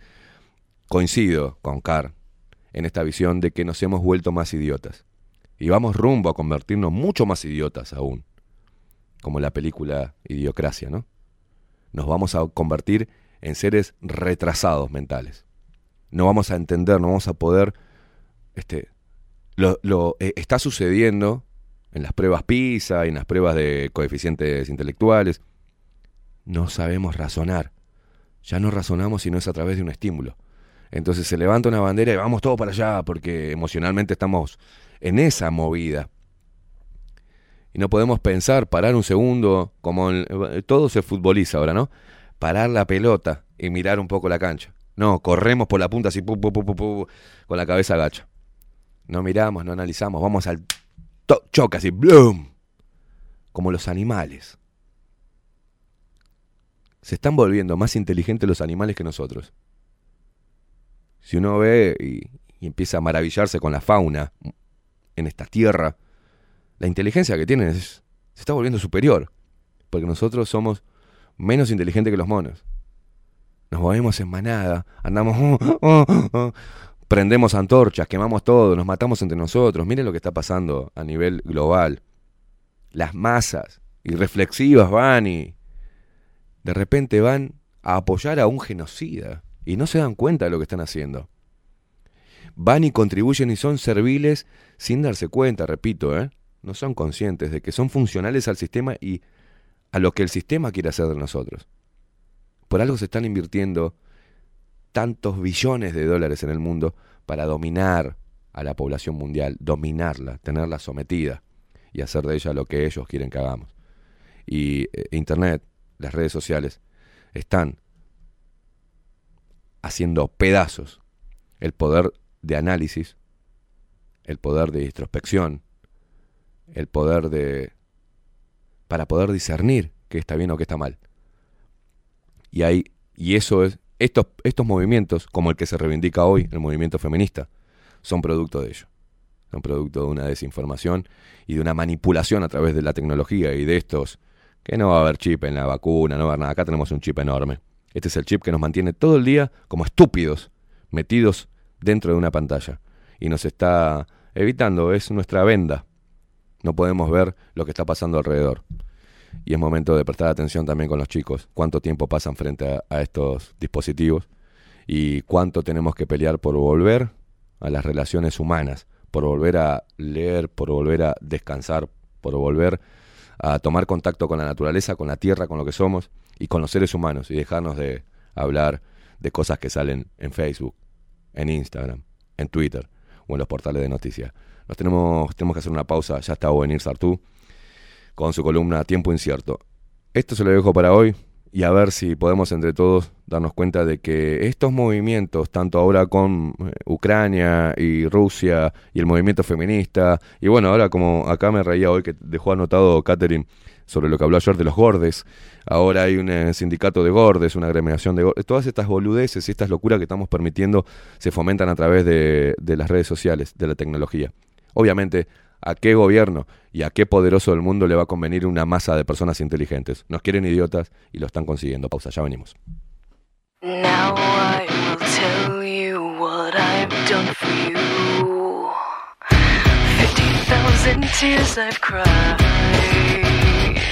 Screaming, deceiving, and bleeding for you, and you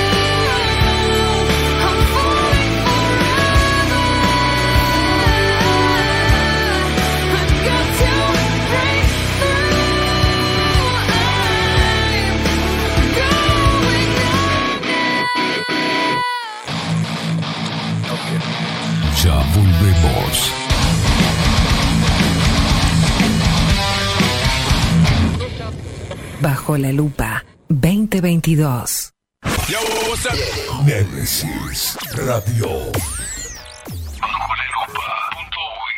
Mostrá tu mejor sonrisa.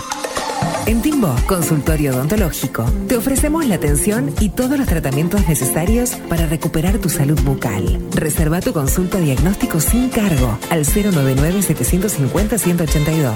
Te esperamos en Colonia 1181, oficina 505, esquina Cuareim. Nombrando a Bajo la Lupa, obtendrás un 10% de bonificación. No postergues más la sonrisa que te mereces. Timbo, consultorio odontológico.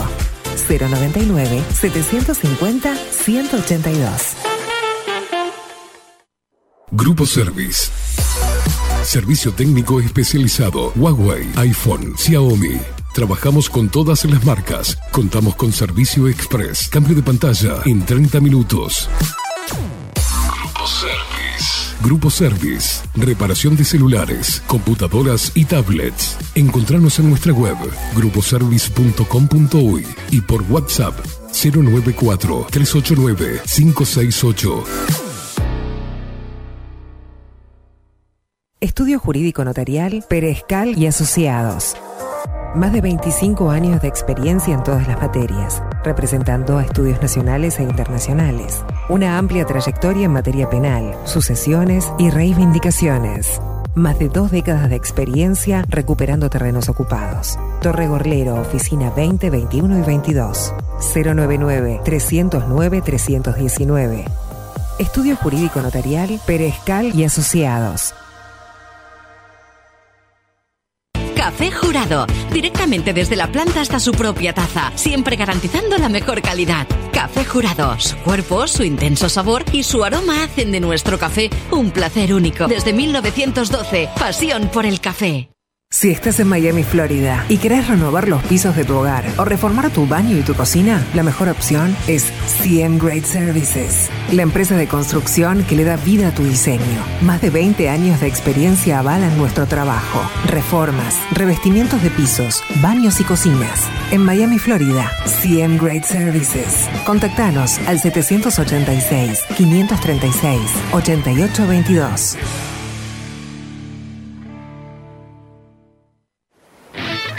Pescadería El Italiano.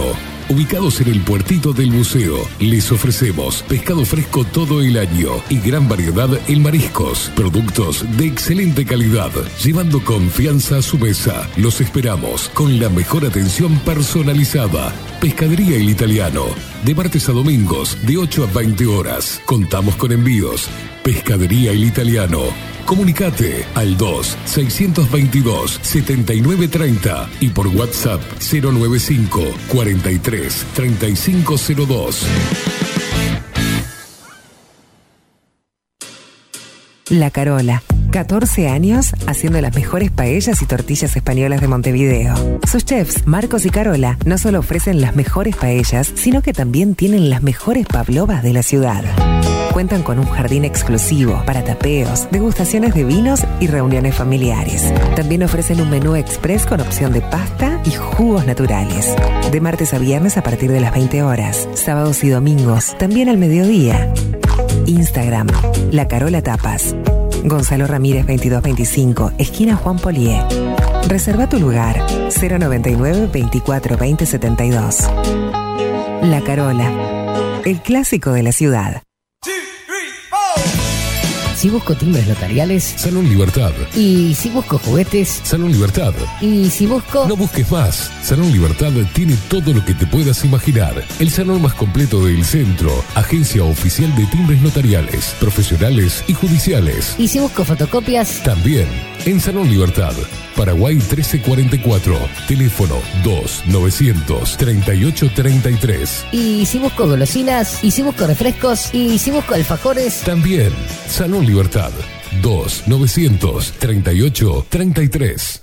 En Homeopatía Farmeco, trabajamos día a día para garantizar la calidad, seguridad y eficacia en la preparación de productos naturales, fórmulas homeopáticas, todos los sistemas florales, fitomedicamentos y cosmética natural. Los esperamos en nuestro nuevo local con atención al público en Constituyente 1717 en Montevideo. Teléfono 2403-2341 o en la web www.farmeco.com.uy. Homeopatía Farmeco.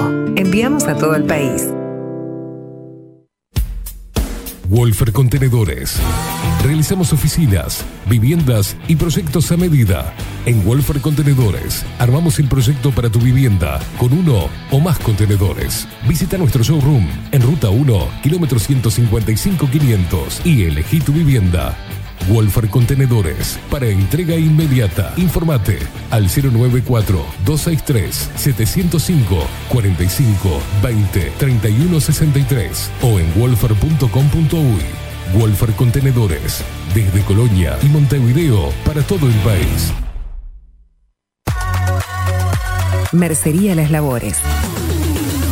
La mercería más antigua del país desde hace más de 100 años junto a vos. Tristán Baja 1524, abierto de 9 a 19 horas. Visítanos en www.lanerialaslavores.com.uy. Facebook Mercería Las Labores. En Instagram Mercería Lanería Las Labores. 094-893-881. En artículos de mercería y lanería, lo que no encuentra aquí no existe. Mercado de Carnes La Vaquilla. Ofrece a sus clientes los mejores cortes y la mejor atención.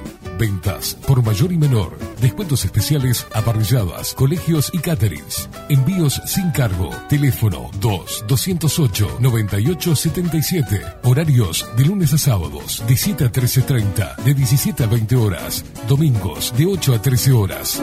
El tierno sabor de nuestras mejores carnes a su mesa. Mercado de Carnes La Vaquilla. Avenida San Martín, 2555. Teléfono 2-208-9877. Envíos sin cargo.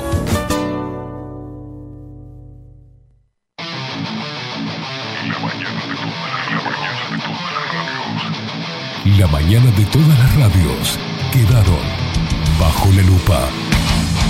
De lunes a viernes, de 7 a 10, Esteban Queimada hace periodismo en serio, bajo la lupa. Y que se salve el que pueda. Némesis Radio. Escribinos por Telegram. Arroba bajo la lupa uy.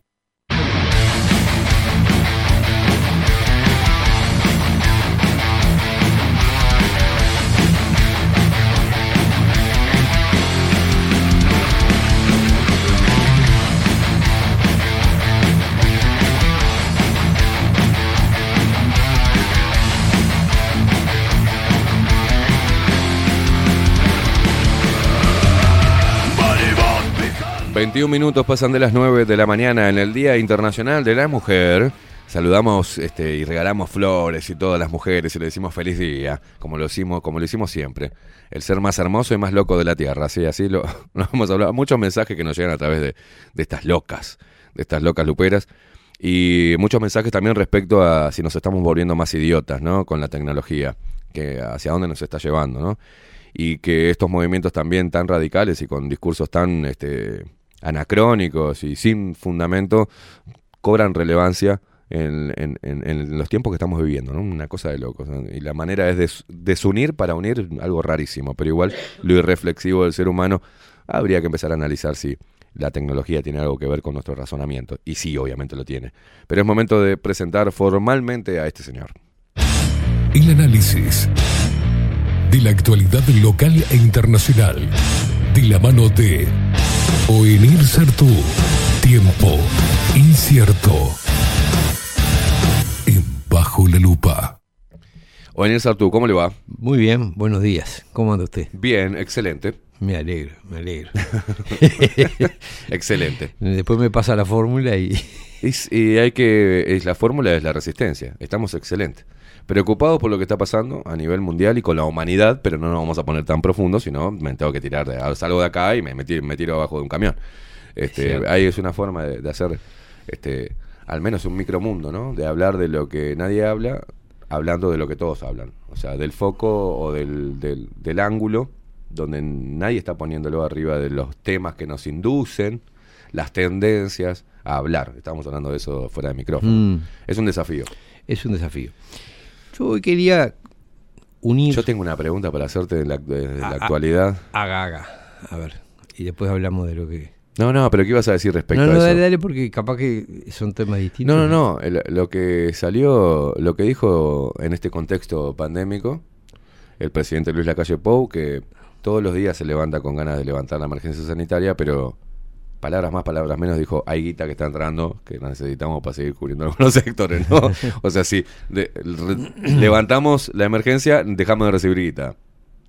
O sea que tiene Está atada, claro. que tiene atada a protocolos descabellados en un momento donde no tienen que existir, tiene atada en una emergencia sanitaria a la población porque recibe guita. O sea, es una cosa rarísima, ¿no? Bueno, eh, esto, eso ha sido la mecánica, es decir, no es excepcional ni cosa que se le parezca, esa ha sido la mecánica de la, de la pandemia, ¿no? Es decir, se, eh, hubo una decisión de someter al mundo a una situación crítica eh, y se impulsó a través de muchos mecanismos. Uno de ellos es la financiación, es decir, anduvo el Fondo Monetario Internacional. Esto es así, para financiar la pandemia, el- la Reserva Federal imprimió dólares, a- prendió la- las 24 horas la máquina a imprimir y cubrió el mundo de dólares a condición de que se aplicaran las políticas pandémicas.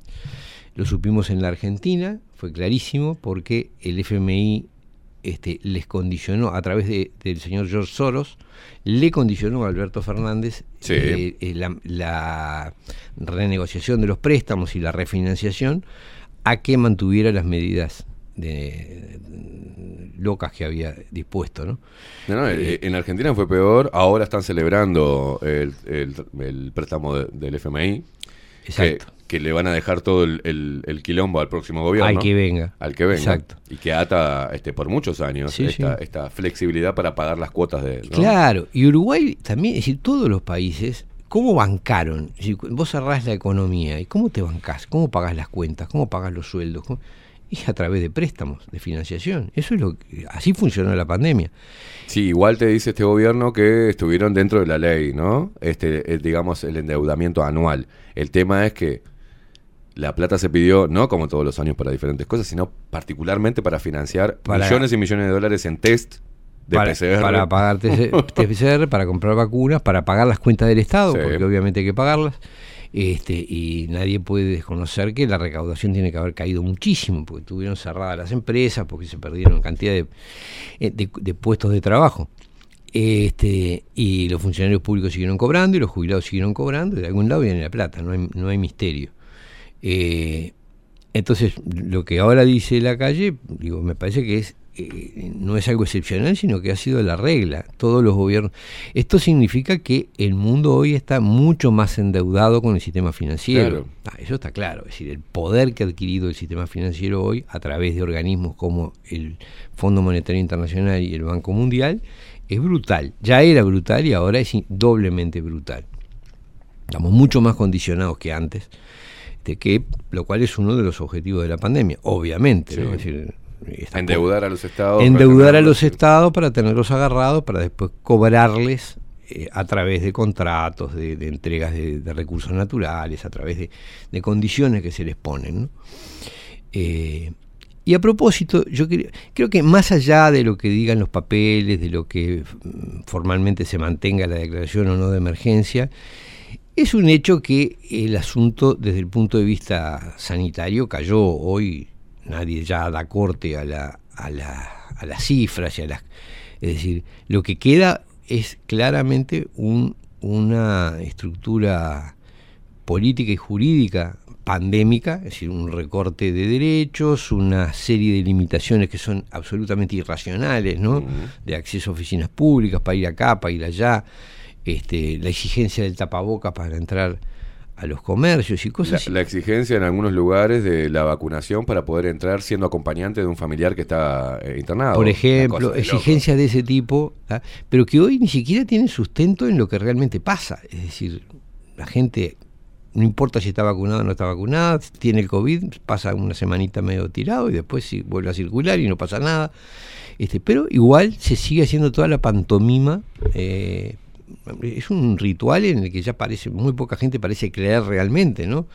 Este, pero bueno, Biden ya dijo, este, es decir, el propio gobierno norteamericano este, asumió que la cosa ya estaba, salieron sin tapabocas a hablar. Sí, acá también, viste, se está- estaban empezando a salir los legisladores sin el tapabocas, pero desde que dijo eh, el presidente el cir- 5 de marzo, dijo, gobierno frena fin de emergencia sanitaria para que no caiga el fondo COVID, volvieron a salir con el tapaboca Claro, ahora hay como que para hacer- dar una señal de que ahora hay que seguimos hacer- en peligro. Hay que hacer el aspaviento porque, porque razones económicas, porque les pagan para, para usar Luis, el- Luis le dijo, chicos, este, el tema del tapabocas tenemos, vamos a que usarlo seguir, porque... tenemos que seguir esta parodia porque si no, no nos dan más plata.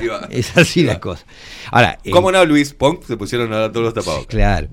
Pero el- hagan lo que hagan y Hasta digan el lo juego que del tapaboca rosa o celeste tiene, tiene, ¿no? Sí, sí, sí, sí, sí, sí, sí, sí, sí. Ahora, este, esto, de alguna manera, eh, todos sabemos que, que- que no es real, que, hay razones económicas y razones políticas que llevan a que se siga haciendo la Mm. Ojalá parodia. todos sepamos. La parodia. Íntimamente lo sabemos. Sí. Algunos siguen la corriente, otros, este, es como que quedó de buen tono este tener miedo del, contagio y no sé qué, pero yo percibo que las formas de vida realmente no, no la gente se junta, las reuniones se hacen, este, en fin, como que la vida no es que vuelva a la normalidad, porque hay una cosa que sí se impuso y es que todos hemos aceptado de alguna forma que nuestra libertad es siempre condicional. Es decir, puede venir una, un mandato con pandemia, por esto, por lo otro, que la limite. Es decir, eso es un cambio sustancial. Alguien, antes pensábamos que eso no podía ser tocado. Hoy es como juguemos en el bosque mientras el lobo no está. Bueno, de hecho, le están dando las potestades, las naciones le están dando la potestad, muchas naciones, a la Organización Mundial de la Salud para que sea ella, a menos formalmente, porque ya lo hizo, quien maneje todo el protocolo sanitario de la otra pandemia que va a venir, que ya nos están diciendo que va a venir otra. ¿no? Exacto, exacto. Ese Está es- más aceitado va a estar el mecanismo. Ese es el punto. Yo quería ligar eso y la guerra de Rusia-Ucrania. Que, porque a mí me da la impresión de que todos estos fenómenos eh, tienen una constante, tienen algo que es permanente, que es el proceso de centralización y privatización del poder. Es decir, el poder político va siendo asumido por quienes tienen el poder económico a nivel global eh, y lo asumen a través de una serie de, mecanismos y entidades que son eh, que muchas veces son privadas mm, evidente o disimuladamente privadas ¿no? es decir la Reserva Federal es privada este, la, la OMS a pesar de que formalmente es un organismo interestatal en realidad recibe su principal financiador es un particular, es el señor Bill Gates, que le aporta, mm, el país que más aporta a la OMS es Estados Unidos, que aporta aproximadamente un 15% del, del presupuesto. Eh, Bill Gates aporta él casi un 10%, y Gavi, o sea, esa entidad que creó también público-privada, una mezcolanza donde hay fondos de los estados, pero fondos de, de sus propias empresas, aporta otro más o menos 6%. O sea que en realidad él aporta más que los Estados Unidos. Él controla el aporte, un aporte a la OMS mayor que el de Estados Unidos, con una ventaja adicional. Estados Unidos apo- aporta al fondo común, es decir, aporta para la financiación de la OMS. Bill Gates utiliza su porcentaje con destinos específicos. O sea, él decide qué proyecto de la OMS va a financiar. Claro. Porque los privados, los donantes privados tienen esa libertad. Entonces su poder es infinitamente mayor al de cualquier Estado. Porque él puede decir, bueno, vamos a hacer este proyecto y yo lo voy a financiar. Y lo que compra es el sello OMS para una iniciativa que es de él. Claro. ¿Está? Esta es la realidad. ¿Por qué es el dueño de la OMS? Eh, Bueno, porque funciona así, porque él financia ciertos proyectos y puede decir hacia dónde va su dinero. Los estados, en cambio, aportan a fondos generales, Claro. a bancar toda la burocracia. Este, este no, este impulsa determinados proyectos con una Como que cifra. va con la guita y dice, vos poneme el sello acá que vea. Sí, vamos a hacer esto. Vamos, Este, vamos a hacer esto. Me pones el sello, me ¿Cómo- das. ¿Cómo me no, das- señor Bill Gates? Me das tus técnicos, me das lo- me pones todo el, la la- la- El aparato de la OMS a mi ser- a a mi mi- servicio para este proyecto en particular. Esa es la realidad. Entonces, uno ve la OMS y dice, bueno, esto no es un organismo público ni interestatal, es un organismo privatizado, es el poder privatizado, el hombre que de- decide lo que se hace. Claro, con esa financiación termina eligiendo al secretario general, es decir, Claro. e- este individuo que debería estar preso, este Tedros, fue electo con el respaldo de Bill Gates y de China. Y ahora viene el, el otro tema del cual quería hablar, ¿no? Eh, la guerra Ucrania-Rusia. Mucha gente te dice, esto es una cortina de humo Mm. este, para disimular, para terminar de alguna manera elegantemente el tema de la pandemia sin que se investigue demasiado, desplazar el foco de atención. Bueno, yo Que también lo está haciendo, pero. cumple esa función, pero, pero yo creo que eh, detrás hay la mismas, las mismas causas, las mismas causas, es decir, como que se ha vuelto muy difícil interpretar cualquier fenómeno del mundo sin pensar en un actor, en en un sujeto que actúa, que a esta altura es una organización política este, a nivel global, no es una conspiración, no es una conspiración, porque las conspiraciones son secretas, Claro. son, coordinaciones Claro. ocultas. Esto es público, es un sector que habla, expresa su proyecto y lo ejecuta. Es decir, cuando uno mira el libro es El Gran Reinicio de Klaus Schwab, Sí. El tipo se lo está diciendo. está diciendo, Bill Gates se cansa de decir cómo Sí. va a ser el mundo del futuro. Este, y, y Elon Musk, y, y to- es decir, describen el- ese, ese, digamos, los voceros de esos grupos de mega ricos, de ese grupo de, esa oligarquía global, este, son bastante claros en lo que están impulsando y por qué y para dónde va. Parece todo un, gran, este, un gran eh, laboratorio psicológico, un, gran proyecto de ver cómo reacciona la población, porque hace muy poquito tiempo luchábamos contra un enemigo invisible. Sea, ¿Recordás? Claro. Y ahora luchamos contra, teóricamente, las masas luchan contra un enemigo visible. En Bueno. la figura de Putin, ¿no? Claro, le pusieron, sí, sí. Pero a ver, Y ojo, volvieron a revolver todo lo que Pero, estaban, ojo. estas dos masas que estaban divididas entre antipandemia y pro-pandemia, ahora entre pro-Rusia y pro-Ucrania. Esto es un quilombo. Sí, bueno, pero yo creo que hay una constante allí, hay una constante que es eh, la eh, el debilitamiento de los estados y la privatización y concentración del poder a nivel mundial. Eso me parece que es lo que uno ve como línea constante. Eso op- operó, se produjo en gran forma durante la pandemia. Sí. Eso se está. La pandemia terminó, pero lo que no terminó es el proyecto político que está detrás de la pandemia. No. Esta creación de este organismo, a través de la. Lo, lo- lo han cocinado a través de una cosa que se llama Junta de Vigilancia de la Preparación, Sí, sí. que es una cosa rarísima Sí, en la cual intervienen estados y, y- y organismos financieros y, e intereses privados que están elaborando, es decir, eh, el objetivo es crear un tratado o convención, dice alguna forma de documento internacional, que permita crear una autoridad sanitaria mundial. Exacto. Decir, que le dé a la OMS, eh, o en el entorno de la OMS, crear un ámbito en el cual el mundo tenga una autoridad sola y que bajo declaración de emergencia, cuando uno ve además los proyectos de, la- de esa Junta de Vigilancia de la Preparación, es cada país tendría que designar un representante que de alguna manera asuma el poder cuando hay declaración de emergencia sanitaria. ¿Tá? Es una especie de dictador, en el concepto que tenían los romanos del dictador, es un, un Sí. gobierno de emergencia en situaciones críticas. Bueno, esto sería O sea así. que los presidentes van a hacer un paso al costado y van a dejar. Claro, un, un parapresidente, un presidente colateral que ejerce cuando la OMS declara la emergencia. Es decir, es el Claro. poder más descarnado.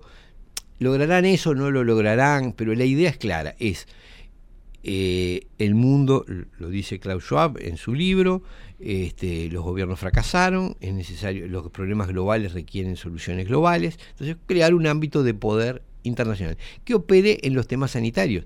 Pero claro, los temas sanitarios no son solo las crisis pandémicas, después hay políticas sanitarias, Obvio. es decir, esto se, puede, se debe hacer, esto no se puede hacer porque afecta a la salud, porque bla, bla, bla, terminan gobernando absolutamente todo.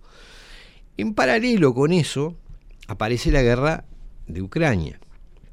¿Qué tienen en común la pandemia y la guerra de Ucrania? Bueno, para empezar, generan un miedo eh, global. ¿Por qué? Porque está en, en danza la posibilidad de una guerra nuclear. Mm. Es decir, las advertencias de Putin fueron muy claras. Eh, yo hago la lectura, eh, honestamente, la siguiente. Yo creo que había, hay intereses que sí verían con agrado que hubiese conf- confrontación Sí, sí. nuclear. Eh, Es uno de los de, de- de las posiciones que está sobre la discusión. Bueno, Ahí va. Yo este, creo ¿queremos o no queremos? Sí. Ahora, si uno mira la guerra de Ucrania, puede parecer que estamos saltando de un tema a otro. Yo creo que estamos, No, no, hablando, es de, estamos mismo. hablando de lo mismo. ¿Sabes por qué venir? Porque la gente reaccionó de la misma manera de acuerdo a que se utilizaron los mismos mecanismos de propaganda que con el COVID. Esa es la prueba, la mejor prueba. Pasa. Hoy, ahora estaba, estaba viendo la noticia de que, qué casualidad, Facebook, Google, Twitter, todos dejaron de operar, eh, ARNB, han dejado de operar en el, en el territorio ruso, es decir, dejaron de prestar servicios. Qué casualidad que los mismos que censuraron a favor de la pandemia ahora este, toman partido en la guerra. ¿Dónde se vio que un Claro. montón de empresas comerciales que se dedican a la comunicación deciden no operar más en, en- en- en un área? de- es, es- notorio, notorio que este es un proyecto político de ese grupo de interés, de ese grupo de, de poder. Pero ¿cuánto le sirve a Putin eso que se retiren estas empresas y ellos poder generar los mecanismos de información para Bueno, no lo sé, puede ser que la le sirva, pero a, a- a Occidente? Puede ser, pero su, su llegada al mundo occidental se ve recortada, obviamente, porque la, no, no, se- no va a llegar información de ese lado por esas vías, ¿no? que, que son la gran fuente de información a nivel occidental. O sea, Sí, y eh, vemos lo que pasa con ellos, o venir. Y esa, si a mí me dijeran en Uruguay, no va, eh, Google no va a estar más, las redes sociales tampoco, yo eh, daría unos saltos así. O sea, enormes. O Bueno, sea, pero de todas no maneras, más. más allá, más allá Porque de que, todo se controla a través de Está bien, de pero más allá de que nos guste o no nos guste, es muy significativo que los mismos intereses comerciales vinculados a la comunicación que eh, censuraron y, y- y promovieron el miedo por la pandemia, este, ahora sancionan a Rusia clarísimo. negando esa- eh, está claro. La- es la, la- la marca de fábrica del asunto. Después hay otros elementos que hacen muestran que la hilacha de que esto es lo mismo es que tiene el mismo origen, es la actitud de rechazo moral. Mm. Eh, Así como eras un, un homicida si no te vacunabas, ahora sos un genocida si este, no condenás a, a Putin. ¿Cómo se llegó a esto? Y se llegó de una forma muy fácil. Fueron generándole eh, provocaciones. La metáfora que usaba Aldo el otro día de Mm. si Rusia hiciese un acuerdo este, militar, defensivo militar con México y le pretendiera Claro. encajar armamento nuclear en, en- Estados Unidos intervendría locamente. Y esto Obviamente. era de cajón. O sea, es obvio que Rusia no iba a ver con buenos ojos que Ucrania, que tiene frontera con, con Rusia, se metiera en la OTAN, que, que es visto por, siempre fue visto por los rusos como, como una organización antirrusa. Claro. eh, se crea este, con ese es que de hecho se crea en el marco de la Guerra Fría para, para, para este, eh, defenderse o aislar militarmente a, a la, a lo que era la Unión la Unión Soviética. Soviética. Entonces, ¿cómo leer la guerra de, de esta guerra de Rusia? Yo creo que hay un problema. Si uno mira en términos de actores estatales, está claro que involucra algún. Hay tres potencias significativas hoy en el mundo, ¿no? que son Estados Unidos, China y Rusia, en una medida un poco, es decir, un poco menor, pero en definitiva es una potencia nuclear, tiene un pasado de, de potencia mundial y bueno. Este, si hubiese una guerra realmente seria entre Rusia y Estados Unidos, eh, el poder mundial cambiaría sustancialmente. porque- Y si llegara a ser nuclear, ni hablemos. ¿no? Es decir, la- el quiebre de, la distribución de poder que hay hoy, gane quien gane y sea como sea, es muy difícil salir bien de una, de una guerra nuclear. No hay, no hay manera de salir bien parado. Este, entonces, eh, efectivamente se produciría un colapso.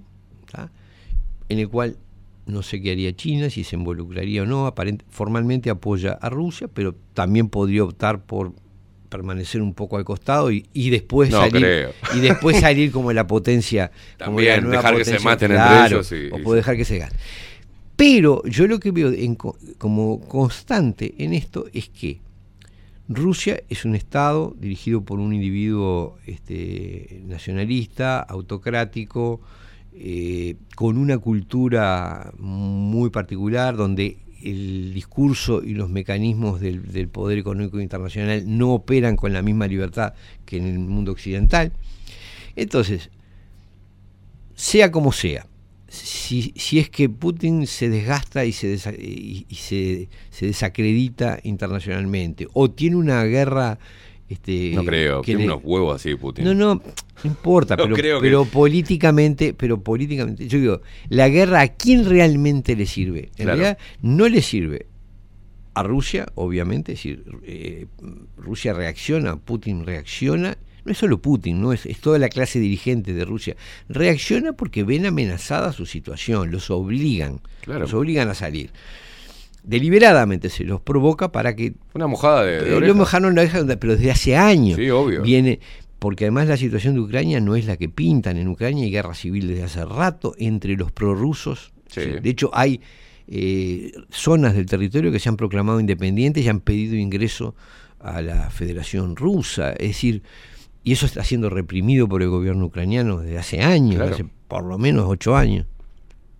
Este, No, empieza desde 2014 a, Por eso. a- a los enfrentamientos. por eso, ocho, ocho años. pero, pero, eh, ¿cómo se borró la, la, la, la memoria de las personas? eh, Bueno, no, en realidad no se borró de las personas. No tiene difusión porque no es un asunto, porque son mm, eh, territorios de Ucrania que se proclaman. Está, pero por eh, ejemplo, una persona, de Rusia. una persona, vamos, viste cómo hablo yo, perdón. Sí. Pero una persona pelotuda. Una persona pelotuda que se pone la flor amarilla y que se pone tres tapabocas, ¿no? Una persona Mm. pelotuda. Tienen la información, tiene a través de los medios tradicionales, no es eh, medios conspiranoicos, son medios tradicionales, este, autorizados y chequeados. Ve el problema que tiene U- Ucrania desde 2014 tiene que más o menos su cerebro moverse el coágulo y dice, no, no, pará, esto tiene, a ver, no nos pusimos ninguna flor amarilla cuando se estaban matando entre ellos. eh, Hace, hace ocho años que vienen con conflictos. O sea, murió mucha gente en ese conflicto. Bueno, ese- Murieron muchos inocentes. Eh, los eso- ucranianos tienen sangre en la mano. O sea, no son fue- los pobres ahora. Eso fue la preparación. Poquito, ¿no? Eso sí, sí, eso fue la preparación de esto que vino ahora, es decir, es durante largo rato ir creando el clima de, de confrontación para después generar una guerra, una guerra en la que los ucranianos son usados, pero escandalosamente, ¿no? Pero escandalosamente, porque además le hicieron creer a este al, al actual presidente que él iba a ser el héroe del mundo libre. Y Sí, sí, lo, sí. dej- lo dejaron solo, le mandaron un par de avioncitos y, y- y- un paracaídas y, y man- manejate, ¿no? Este, porque en realidad el objetivo no era este, realmente eh, defender Ucrania ni Mongo Ucrania. Es más, sabía, sabe eh, quienes manejan la política europea que jamás Rusia iba a permitir que integrara la OTAN ni que, ni- Claro. ni, que nada de eso. Este, creo que los que han manipulado para que eso fuera posible, que no son tanto los políticos como el interés económico, Mm. tienen la esperanza de que de alguna manera en ese entrevero, más que la esperanza, la certeza de que pase lo que pase les sirve. Porque ya el hecho de que haya guerra, entre aunque sea- se limite a un conflicto convencional entre Rusia y Sí. Ucrania, abona la idea de un gobierno mundial. Es decir, todo lo que signifique descalabro, conflicto, ni que hablar si eso involucra a otros países europeos, ni, bueno, el sumum sería una guerra entre Estados Unidos y Rusia, cosa que están, hay quien fogonean, fogonean, pero hasta Biden, que es un, un pelele, hasta Biden vacila, ¿no? Porque el costo, el costo para político mm, de lanzarse una guerra con Rusia es brutal, ¿no? Este, realmente se- eh, no- es un riesgo enorme y políticamente puede ser suicida. ¿no? Porque, a ver, nadie piensa, no es Irán, no es Libia, no es que van a ocupar y, y Sí, sí, llegan a. Moscú en tres días con los tanques. No, eso, mucho antes de eso los borran del mapa a, a- a bombazos nucleares. ¿no? Entonces no existe la posibilidad de ganamos este, y colgamos en la plaza pública a Sí, sí, Putin, no, ¿no? traba- no, le ponemos la bandera así en el No, medio de eso, no, la bandera no, no va a ser así. Entonces es una guerra suicida, ¿no? Claro, al interés económico no le importa, porque ese es el otro, ese es el otro. Si uno mira estos fenómenos como eh, en que los actores son los estados, no termina de entenderlo. Porque en realidad ni a Estados Unidos, ni a, ni a la población norteamericana, ni al pueblo ruso, ni al pueblo ucraniano, ni a nadie, no sé, tal vez China, a nadie le sirve este, eh, esta guerra. Esta guerra le sirve al interés económico que está interesado en debilitar a los estados y en constituir centros de poder eh, eh, globales. Claro. Entonces, si los estados se muestran incapaces de controlar la pandemia, incapaces de mantener la paz, incapaces- todo abona que acá tiene que haber una autoridad mundial. Si además gastan fortunas en, en, la- en enfrentamientos, esas fortunas más van a parar a los mismos bolsillos que están promoviendo, porque quiénes son los dueños de las fábricas de armamento, quiénes son los dueños de los contratos de reconstrucción, quiénes hacen los contratos. Los mismos son los fondos de inversión que manejan los mismos millonarios que están detrás del asunto. Hay un factor también que hay que tener en cuenta, por eso, por lo de China lo pongo en entredicho. China, si bien hace declaraciones a favor de Rusia, hasta ahora se ha mantenido observando. Eh, China ha salido gananciosa de alguna forma de la pandemia, fue la economía que más creció durante la pandemia, fue la que menos sufrió los efectos, de- a pesar de que se supone que ahí fue donde nació el, el contagio, sin embargo fue el que menos se vio afectado. La tenían clara, salió de ahí la movida. Y si ahora, si ahora este conflicto internacional se presenta como una guerra en la cual de alguna manera terminen interviniendo Estados Unidos y Rusia, bueno, yo no, no puedo, uno no puede ignorar cosas que ha visto. Por ejemplo, Bill Gates es socio, es decir, tiene sociedad en temas de energía y en temas farmacéuticos con eh, poderosas empresas chinas y un trato especial con el gobierno chino. Los Rothschild desde hace muchos años se jactan de haber sido los primeros que iniciaron inversiones y negociaciones en China, antes incluso de que Nixon y, este, su secretario de Estado Kissinger. Fueran en 1972 a, a- a empezar a negociar con China. Es decir, los Rothschild, y lo- lo- se lo vi decir a uno de ellos, diciendo, nosotros antes de eso ya nos habíamos dado cuenta de la importancia de China y ya teníamos inversiones y, y conversaciones con China. Parece decir que China de repente no, no, no sea tan seguro que apoye a Todo- Rusia en, el- claro, en el todo- bloque. Yo creo todo es presuncional porque no sabemos sabe. si- si los trasfondos. Lo que sí veo es que China está, eh, yo diría, Beneficiándose de todo el caos. o eh, sea. es decir, los últimos caos Claro. generados la han beneficiado. Este, y este podría beneficiarla, porque si llega a debilitar de, política o militarmente a Rusia y Estados Unidos, y bueno, su papel de potencia emergente se robustece. Y cuando uno ve las alianzas económicas que hay entre el poder económico occidental, occidental por llamarlo de alguna manera, porque Sí, sí, sí. digamos porque porque sus titulares no tienen los ojos rajados, ¿no? Decir, Después quién quiénes son los dueños de las acciones de no sé. Yo estoy convencido de que eh, hay intereses eh, este, públicos y o estatales chinos que están ligados a los intereses económicos eh, occidentales, occidentales. asociados. Este, y es notorio que muchos de estas oligarquías eh, occidentales tienen gran simpatía por el modelo político chino. ¿Por qué? Por dos razones. Porque es autoritario y porque es tecnológico. porque ejerce el control a través de la tecnología. Tenía- teníamos que ver qué pasaría si, si entran en guerra Estados Unidos y, Rusia y China se alía a Rusia, si acá los boludos que se están poniendo ahora, que están sufriendo por Ucrania, en contra de, Putin, también dejarían de comprar cosas chinas, dejarían de consumir cosas chinas, si el mercado chino no entraría acá al país, o si Luis Lacalle Pou diría, no se hace el TLC. O se elimina todo lo que sea chino del- Yo lo que veo detrás de esto. Porque que- hay moralidad y cosas Sí, eh, hasta, yo- hasta yo que la- le toca en, el en esto de la moralidad la dejaría fuera. Yo creo que analizar los conflictos internacionales como un tema de moralidad y buscar el bueno y el malo. No, no, no, es increíble. medio Bueno, es lo que está pasando En- hoy. En los conflictos internacionales hay intereses. ¿Tá? Es lo que está sí, hay hoy. gente que la sufre, no hay duda.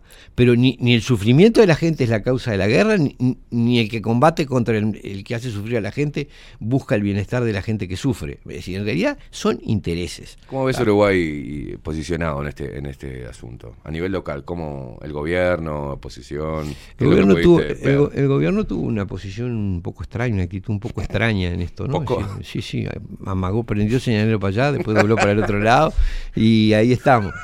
Este, y en realidad varios países están haciendo... Acá hay cosas... Bueno, se, es se obvio que hay cosas que no se están viendo, ¿no? se Es pronunció el, el embajador eh, ruso en, en Uruguay respecto a la sacada de Antel de, RT, ¿no? De la señal Vera y demás. Sí. Diciendo, No lo vi eso. bueno, ¿qué va a pasar ahora en mayo? Dijo cuando se haga la convención internacional sobre este, libertad de prensa y demás, que va a ser en Punta del Este. Sí.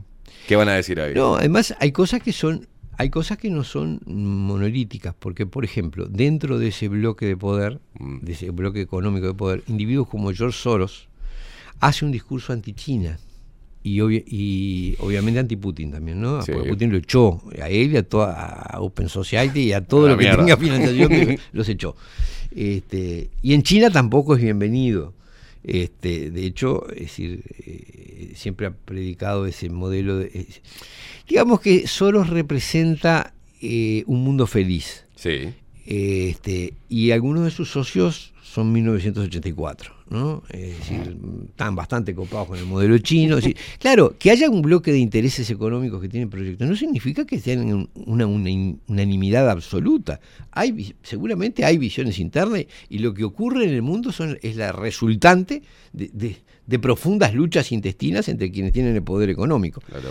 Pero lo que está claro es que el mundo ya no se puede interpretar como el resultado de las luchas de estados, No. sino que es hay un, un- un nuevo actor que es una especie de eh, grupo de presión donde están los grandes intereses económicos operando a través de fondos de inversión y a través de cabezas intelectuales, porque a esta altura Sí, casi sí, claro. todos los grandes capitalistas son eh, a la vez in- eh, intelectuales de un modelo, es decir, son intelectuales funcionales a un modelo, a un proyecto de sociedad que Muy bien diseñado. Mm, mm, Este, Sí, muy bien, muy bien diseñado, diseñado. con sus matices internos, donde presiona más uno, más otro, muy donde apuestan... en- diseñado.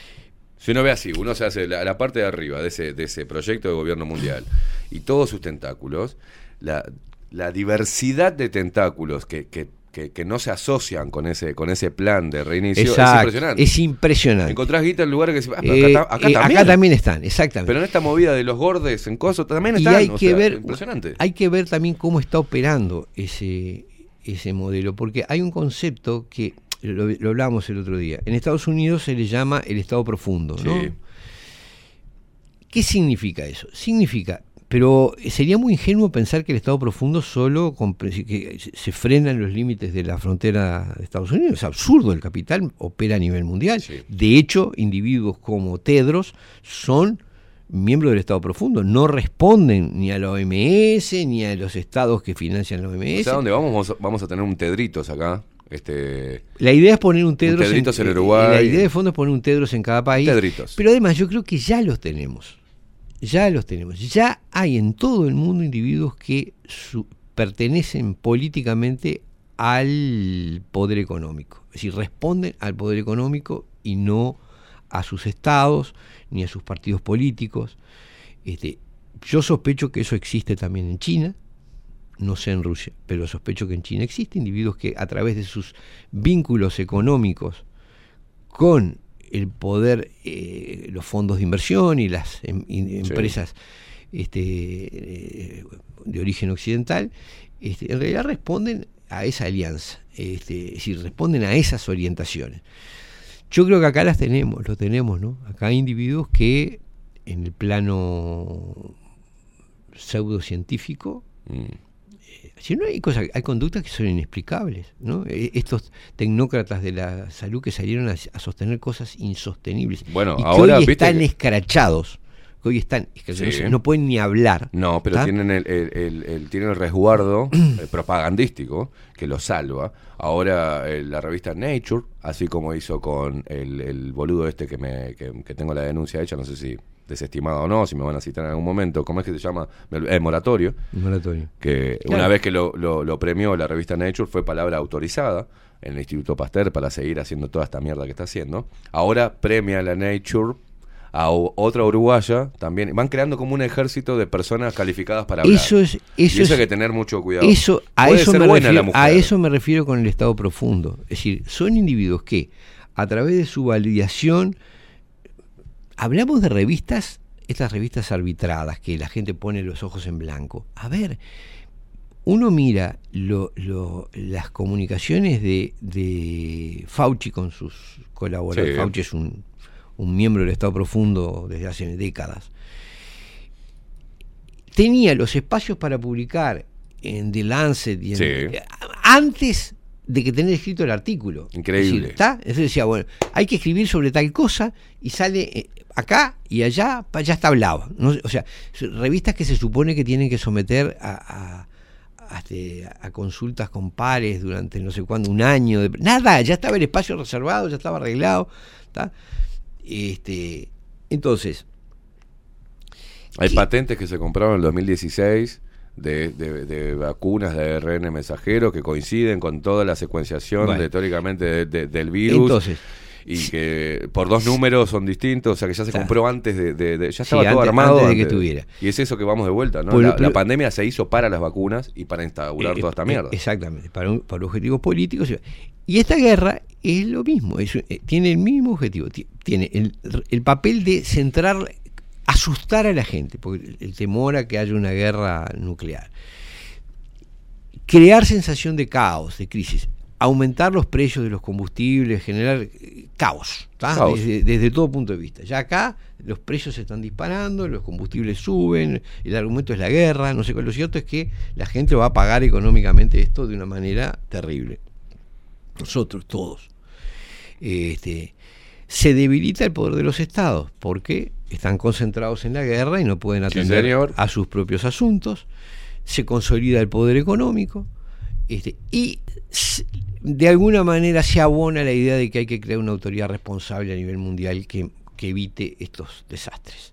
Este, o sea, es ganar, ganar. Para la élite económica es ganar, ganar. Entonces, no, puede, no nos puede sorprender que se presente el mundo en blanco y negro, los rusos son los malos, los ucranianos, que a nadie le habían importado nunca nada, ahora son los... A nadie nunca le importó un carajo, ahora son todos ucranianos, es una cosa Ahora todo el mundo está... eh, eh, entonces, esto es clarísimo, esto es clarísimo hacia dónde va. ¿Cuál es la constante en esto? Es la construcción de un poder no democrático, de un poder global no democrático, seguramente bastante autoritario, de hecho bastante autoritario, este, avalado tecnocráticamente justificado por sus supuestos conocimientos técnicos y su necesidad de poner orden en un mundo en caos. En suma, todos los proyectos que, todas las cosas que abonan el caos a nivel mundial construyen hacia la construcción de un poder global, a que la gente se asuste y esté dispuesta a aceptar un poder que no sea democrático, pero que le dé garantías y orden. El mundo va Este, para ahí, mi amigo. Bueno, esa, esa el- ahora el mundo va para ahí ayudado, ¿no? Es decir, ese es el, el hecho. Es decir, Bueno, que- lo dijo Bustillo, que, que el, el norte este, de las relaciones internacionales de, de Uruguay era contribuir al orden mundial, ¿no? Lo dijo Bueno, expreso. bueno, ahí está. Entonces, yo digo, nosotros tenemos, nosotros en todos lados están, hay operadores que son leales, que, que de alguna manera responden a ese proyecto de reorganización global, de poder global. Este, algunos han quedado en evidencia, incluso en Uruguay, este, porque incluso han sacrificado sus prestigios, es decir, han apostado su prestigio a cambio de algunos, en algunos casos sabemos a cambio de qué. Este, en otros todavía no lo sabemos bien del todo. Pero está claro que hay que dar por sentado que en el sistema político también hay gente que está dispuesto, es- esa idea del mundo va para ahí, hay- también es leída por, bueno, esto es inevitable o esto es lo que va a pasar, aprovechemos, ve, pongámonos a la orden de, de este, de este modelo. Entonces, bueno, yo creo que no se puede seguir mirando el mundo con ingenuidad, ¿no? Las, las, los grandes desastres, sobre todo cuando están financiados con mucha publicidad, sobre todo cuando eh, eh, las empresas de telecomunicaciones toman partido públicamente por Sí. un lado o por el otro, no es que son, ah, una guerra que espontáneamente, no sé, alguno ti- tiró un tiro a través de la frontera y se pudrió todo. No, no, son cosas que han sido fogoneadas, manejadas y buscadas durante años. Creo que, creo que no les disgustaría nada a buena parte de esa élite que esto incluyera una, una confrontación nuclear. Claro. Porque sería, porque ayudaría enormemente a, a ejercer el control, porque el daño que sufrirían los estados después de una, y el descrédito en que caerían los estados después de, de tirarse un par de, de ojivas nucleares permite que Menecucho venga y diga, bueno, yo pongo orden acá, me paro y digo, basta, muchacho, se acabó. Bueno, el fogoneo será porque tienen ya todo, todo este, este, este escenario armado, bien aceitado, fuerte. Ya los, los gobiernos ya responden a, a- agendas globales sin que se instaure la agenda total, pero es una agenda global. Yo creo que, yo creo que a estas alturas es un proceso todavía no definido, ¿no? Esto es la otra cosa. Yo no creo que esto esté totalmente definido. Porque, mm, a ver, el, la, Putin no es, no es un, un hombre, hasta donde lo conocemos, no es un hombre del Estado profundo, no es un individuo que responda directamente al poder económico. Tiene sus propios objetivos Sí. y tiene su propia estructura económica de respaldo. Eh, Hasta su propio mecanismo interno de transacciones, o sea, lo puede hacer. Exacto. El gobierno chino es ambiguo, eh, en el sentido de que si bien aparece asociado en ciertos proyectos con estos intereses económicos que, por decirlo de alguna manera, hoy controlan los fondos de inversión, Mm, pero tampoco es un instrumento 100% no. de, los fondos de inversión. Negocia, acuerda, le ha- eso le ha permitido crecer mucho, este, parecería haber una suerte de alianza entre ciertos sectores de la economía y del poder chino con la élite económica este, eh, transnacional, una alianza que no sabemos ni cuánto va a durar ni en qué término está dado, porque en el fondo hay intereses contrapuestos. No parece claro que el poder que el poder político chino esté dispuesto a someterse a una élite económica, tampoco. No sé cómo se va a dilucidar eso, pero sí está claro que el gobierno de los Estados Unidos está controlado por el Estado profundo, Rusia no lo está y molesta, y esto apunta a, a- a- a- por lo menos a escrachar a Putin, es decir, a, convertirlo en enemigo público número uno, por más que probablemente esto termine en los términos que, que a Rusia le conviene, que es salgan de, de Ucrania, déjense bromar Sí. y, y chao, pero contribuye a presentarlo como un- a transformarlo en lo mismo que se ha hecho con Bolsonaro, con, Sí. con Trump y con cualquiera que, que moleste. Este, esa es la, es yo creo que no es un proceso terminado, ni claro, ni que esa élite tenga el, el absoluto control. Creo que están construyendo ese poder. Y que la clave en esto, y, y ahí es donde está la contradicción muy importante, es que esta jugada funciona mejor si no, sos- no estás a la vista. Claro. Y sin embargo, el fenómeno de la pandemia terminó poniéndolos muy a la vista, terminó obligándolos a mostrarse, A estos monjes negros. a estos monjes negros, algunos con gran placer, ¿no? El caso de Bill Gates o Klaus Schwab, este, han asumido. Bueno, pero espera, eh, si la primera línea de lo que ha- de lo que los lo que eran antes los monjes negros aparece en primera plana, y bueno, habrá que empezar a estudiar qué monjes negros están detrás de, bueno, de todo esto. yo- parece claro que si el, co- el cogollo de esto es el sistema financiero, el sistema, estos tipos son colaterales, ¿no? Son Exacto. son peones. Este, el verdadero poder económico no lo ejercen ellos. Son gente que es muy habilidosa, que son operadores, este, y, y que hacen su negocio, se han enriquecido muchísimo Sí. usando eso, e inciden en los planes porque seguramente sugieren ideas y caminos, ¿no? Uno ve los papeles y es clarísimo, tienen como muchas ollas en el fuego, ¿no? Es decir, la pandemia, el, la, la- Conflicto bélico. el conflicto, el- el- la guerra cosa, la posible crisis monetaria, la- el endeudamiento de todos los países, es decir, hay muchas ollas en el fuego, posibles pandemias, el tema climático, Mm. los cambios en la agricultura, es decir, hay muchas, las energías verdes, hay muchos negocios en juego y como que aparentemente ese modelo eh, admite cierto grado de libertad individual. Bueno, vos querés apostar a esto, bien, vos metete en esto. Es decir, por ejemplo, es obvio que Soros, además de hacer negocios, se ha dedicado a controlar a todas las organizaciones, a controlar económicamente a todas las organizaciones sociales. Este, Sí. Volcó su, su tarea en eso. Mientras que Bill Gates se, dedicó a controlar el sistema sanitario mundial. Sí, pero Bill Gates Este- en forma paralela también eh, financia No, toda esta Estoy ideología de género, de acuerdo, de acuerdo. No, y el otro y, y- y Soros es socio de él en los Sí, inventos tecnológicos, o sea, Claro. solamente que hacen discursos públicos y de- pero es como, bueno, pará, vos te ocupás de esto y, y, y Maxi los controles, de- bueno, pero lo- entre los dos emiten, bueno, Exacto. este, esto es lo mismo, vos controlas a la gente, yo controlo la El otro controlará las relaciones con, con China, el, es- sistema el financiero. es como- como- ¿Quién está detrás? Y bueno, yo creo que si vos mirás, mirás este, los, los nombres medulares, son familias que hace Sí, sí, sí. siglos que están. ¿Quiénes controlan el, en el fondo el sistema financiero? Y bueno, son las, ¿O de qué manera los grupos como, acá como pasa, los Rothschild y los Rockefeller, claro. por ejemplo, tienen, han tenido ¿Qué siempre podemos manejo- transar para no, no, han no estado estar tan atados? en ¿no? todas las guerras financiando a los Sí, dos sí, bandos. siempre. En todas las guerras financiando a los dos bandos. Es decir, primero desarrollan al enemigo, Mm. después que el enemigo está, le dan manija a los otros para que lo combatan. Sí, sí. Este, lo han hecho eternamente. Son creadores de enemigos y cambios estructurales, en, culturales, es, este, exacto, operan. económicos. Yo no digo que, yo no digo que tengan desde hace 200 años la, la bola de cristal, sí que operan en cada momento para consolidar un mayor poder de, de su estructura económica.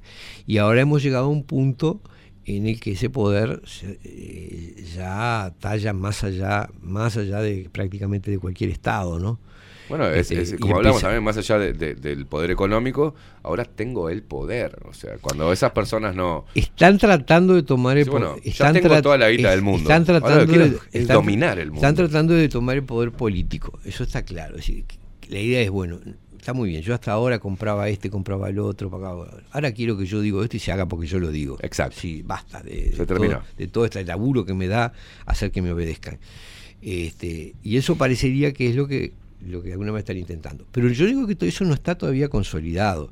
Y la guerra esta es una prueba de eso. Yo de lo que veo es que no hay que- resistencia a, a esta a la consolidación de este de este no hay Ojo, resistencia. No hay resistencia, estamos hablando del mundo occidental. Sí, sí. En el mundo, Claro. en el resto del mundo, que es tres cuartas partes del mundo, sí, hay una enorme resistencia. Es decir, no- Ayer veía, el, el- no lle- es tan llevándolo fácil. a, a la, a la boludez que están ahora con la Luxi y la Lux, cuando se toca el, el tema de la inclusión financiera, lo vi a Vergara este, defendiendo el cobro solamente electrónico y diciéndole a la gente como si fuesen personas que lo son, la mayoría, las masas que se mueven así a estímulos este, y fanáticas, que eso va a quitarle derecho al, al, em- al empleado, al trabajador, porque el, el trabajador exija o, o tenga el derecho a pedir, no, quiero plata física. Entonces veías la defensa y la otra, la de penales, diciendo, pero el- esto en realidad le da libertad a la gente de elegir, de y también al empleador de pagar con plata física. O sea, no es una clara, una apenas un atisbo de, de, de, de- Sí, sí, sí. de- de la punta de- del- Y, del gran ovillo bueno, de este problema. Bueno, ¿no? ahí, ahí está el problema, ¿no? Es decir, ¿quiénes son los que primero operan para el, el- el Estado profundo? Claro. Y son economistas, científicos, políticos, que empiezan a hacer el discurso, a justificar el discurso, digamos. Otra de las ollas en el fuego es la eliminación del dinero físico y Claro. el control directo de toda la economía a través de la computadora, a través del- de los de los registros electrónicos. ¿Por qué? Porque eso le da el pleno poder al sistema financiero. Claro. Ahora, acá, Le da el poder del clic. Claro, del clic, de, de bloquearte, de congelarte, de, de dejarte sin efectivo. De, sin- Canadá lo ha demostrado, sin- ¿no? Claro, sin recursos de ningún tipo, ya te sancionan. no te vacunaste, miraste feo, hiciste no sé qué. Te bloqueó la cuenta. Te bloqueó la cuenta hasta que vos Ah, sos rebelde disidente, te cumplas no bloqueó sé la qué cuenta. requisito. Entonces, eso me parece que uno empieza a ver, uno empieza a ver para quién. La gente todavía le cuesta asumirlo. ¿tá? Y sigue creyendo que es un tema de partidos políticos, de que No, acá, de que este, lo- Sí, hay una luchita aquí por ver quién va a ser el gerente local. Pero, pero gran Me parte. eso. Gran parte Una de nuestro- luchita para ver quién, quién va a ser el gran gerente. parte de de- nuestro sistema político está orientado hacia la, la obediencia a ese hacia, hacia la colaboración en la instalación de ese proyecto este Va llegando la gente, va, llegando, la, gente. la gente a la que estamos usurpando el espacio Sí. este entonces personalmente me da la impresión de que si uno empieza a observar uno empieza a ver quién opera para qué acá en el Uruguay y es muy difícil muy difícil encontrar porque hay dos hay quienes trabajan activamente para ese modelo, Sí. para el modelo de poder económico a nivel global y de la de- de- conscientemente. para, un- para la construcción de un poder este, político global Mm. y hay otros que no se animan a enfrentarlo ni a decirlo. hay muchos que aunque no estén directamente operando para eso, simplemente saben que eso está ocurriendo y que no te conviene tirarse en contra. Porque si vos decís eso, sos boleta políticamente. ¿no? Pero yo creo que políticos tan estudiosos como para, ¿no? Y, y- y- y las conversaciones de los políticos fuera de micrófonos y fuera de flashes, o sea, eh, esto lo tienen muy claro. El tema es la hipocresía de no decírselo al pueblo. El tema es que nadie lo va a decir. Nadie lo va a decir. ¿Por qué? Porque ese poder económico eh, ejerce una censura brutal. Si vos te salís de la línea, si deschavás lo que no hay que deschavar, Mm. si decís, si dijeran sistema poli- Esto que estamos hablando Esto que ahora. estamos hablando significa que ni vos ni yo vamos a tener financiación para ninguna campaña electoral. Olvídate. Olvidemos, ¿no? Este, eso está claro. Entonces, el que quiere hacer carrera política tiene que callarse y, en el mejor de los casos, fingir que eso no existe. Entonces, ¿qué hace? Bueno, discutamos la LUC, discutamos si aquel este, se malversó tres, tres billetes de no sé qué, en no sé cuánto, si el otro este, tuvo abuso sexual con la secretaria o con no sé quién diablo, este, si este La gastó... situación de los presos y las La- la- cárceles. si, el otro gastó mucho en un viaje que hizo, si aquel insultó a la madre del otro y entonces el otro le contestó y quién empezó y estuvo bien, estuvo mal y lo pasamos al Consejo de Disciplina y hacemos no sé qué. Entonces se construye un universo de la política. eh, pongámonos lacitos de colores este, por el Día de la Mujer, por la guerra de Ucrania, por los niños huérfanos de, de Tanganica, este, o sea, nada que opere, nada que modifique en absoluto, si hagamos gestos. Y la política se transforma en una discusión vacía.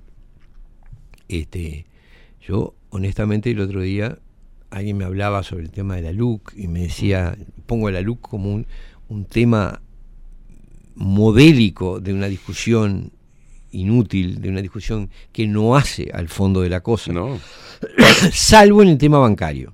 Claro. salvo en el tema de bancarización, que ese sí tiene unas consecuencias a largo plazo.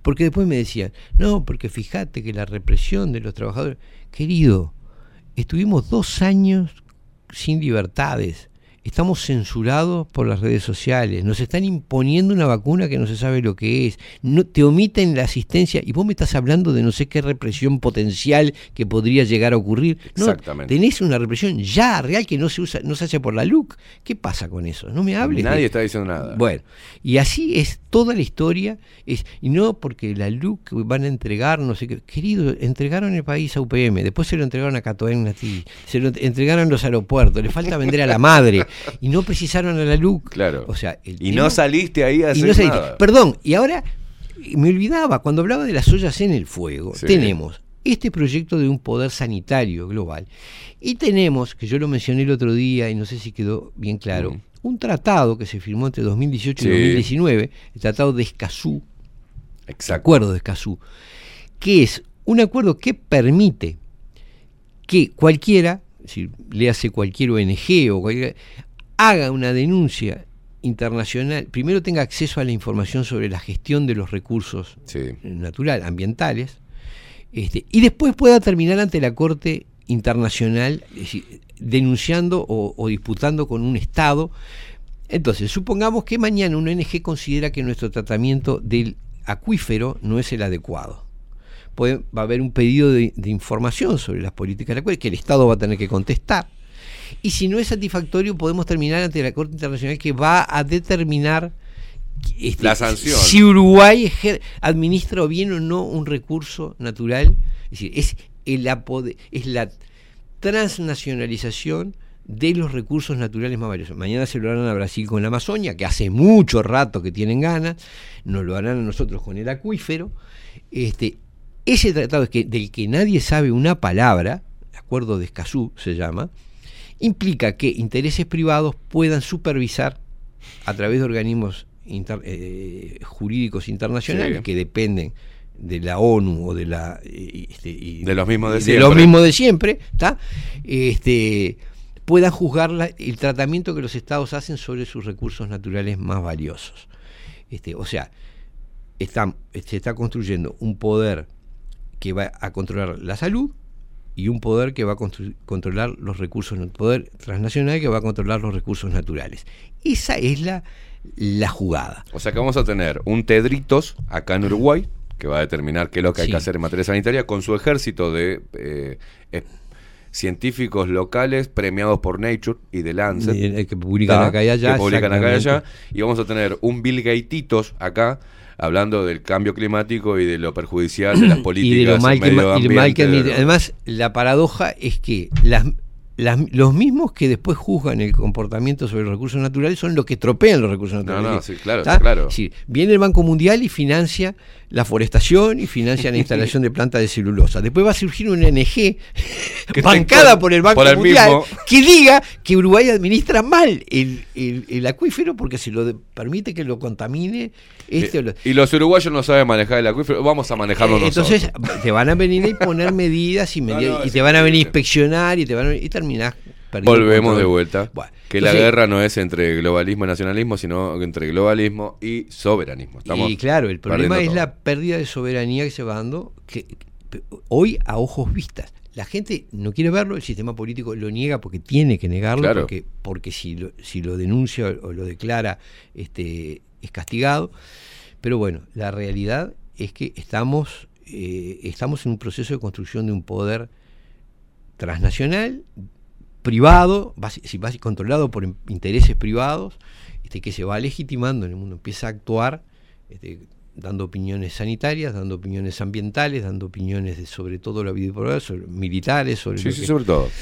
este, Nos tenemos que ir. eh, Nos tenemos que ir. Nos tenemos que ir. esa es la cosa. Pero yo, nos, nos copamos a hablar de esto porque quiero ver qué van a hacer los periodistas, algunos que se dignen de tal. ¿ah? De, estuvo la otra vez el presidente en Tele2 y le preguntaron, ante todo esto que estamos hablando hoy, que sí nos debe preocupar porque está- estamos hablando de, nuestra vida y de la de nuestras próximas generaciones, le preguntaron si qué le, qué le parecía Alonso dirigiendo a la selección uruguaya. ¿No? El periodismo puro, el periodismo, el periodismo al- hasta el hueso. hasta el hueso. Eh, ¿Qué le parece a Alonso en la selección, presidente? Eh, me gusta. No, no. Eso fue lo que fue la entrevista al presidente Luis Lacalle Pou, teniendo todo este contexto que es preocupante, ¿no? Venir Sartú, un placer. Eh, al contrario, un gusto. Nosotros quédense prendidos que se viene Catherine Velázquez en el Día Internacional de la Mujer, sí señor. Totalmente empoderada, vino hoy. Este, no- nosotros nos vemos mañana a partir de las 7 de la mañana. No te olvides, ¿eh? Quédate ahí prendido a Nemesis Radio. Nosotros vamos la miércoles, vamos a tener que... ¿Qué quiere? ¿Cafecito? ¿Qué quiere? Estamos a su disposición. Nos vemos mañana a partir de las 7 de la mañana. Chau, chau.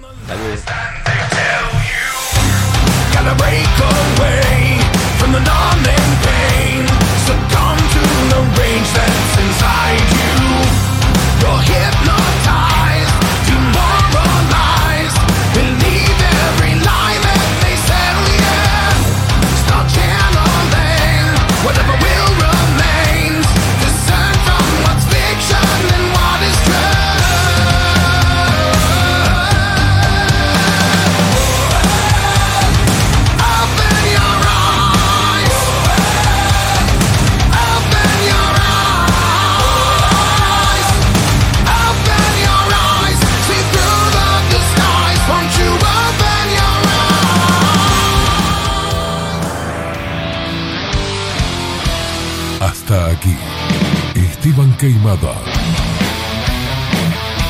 nos presentó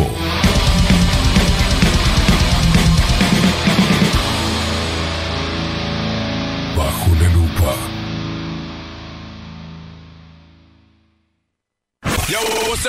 Nemesis Radio.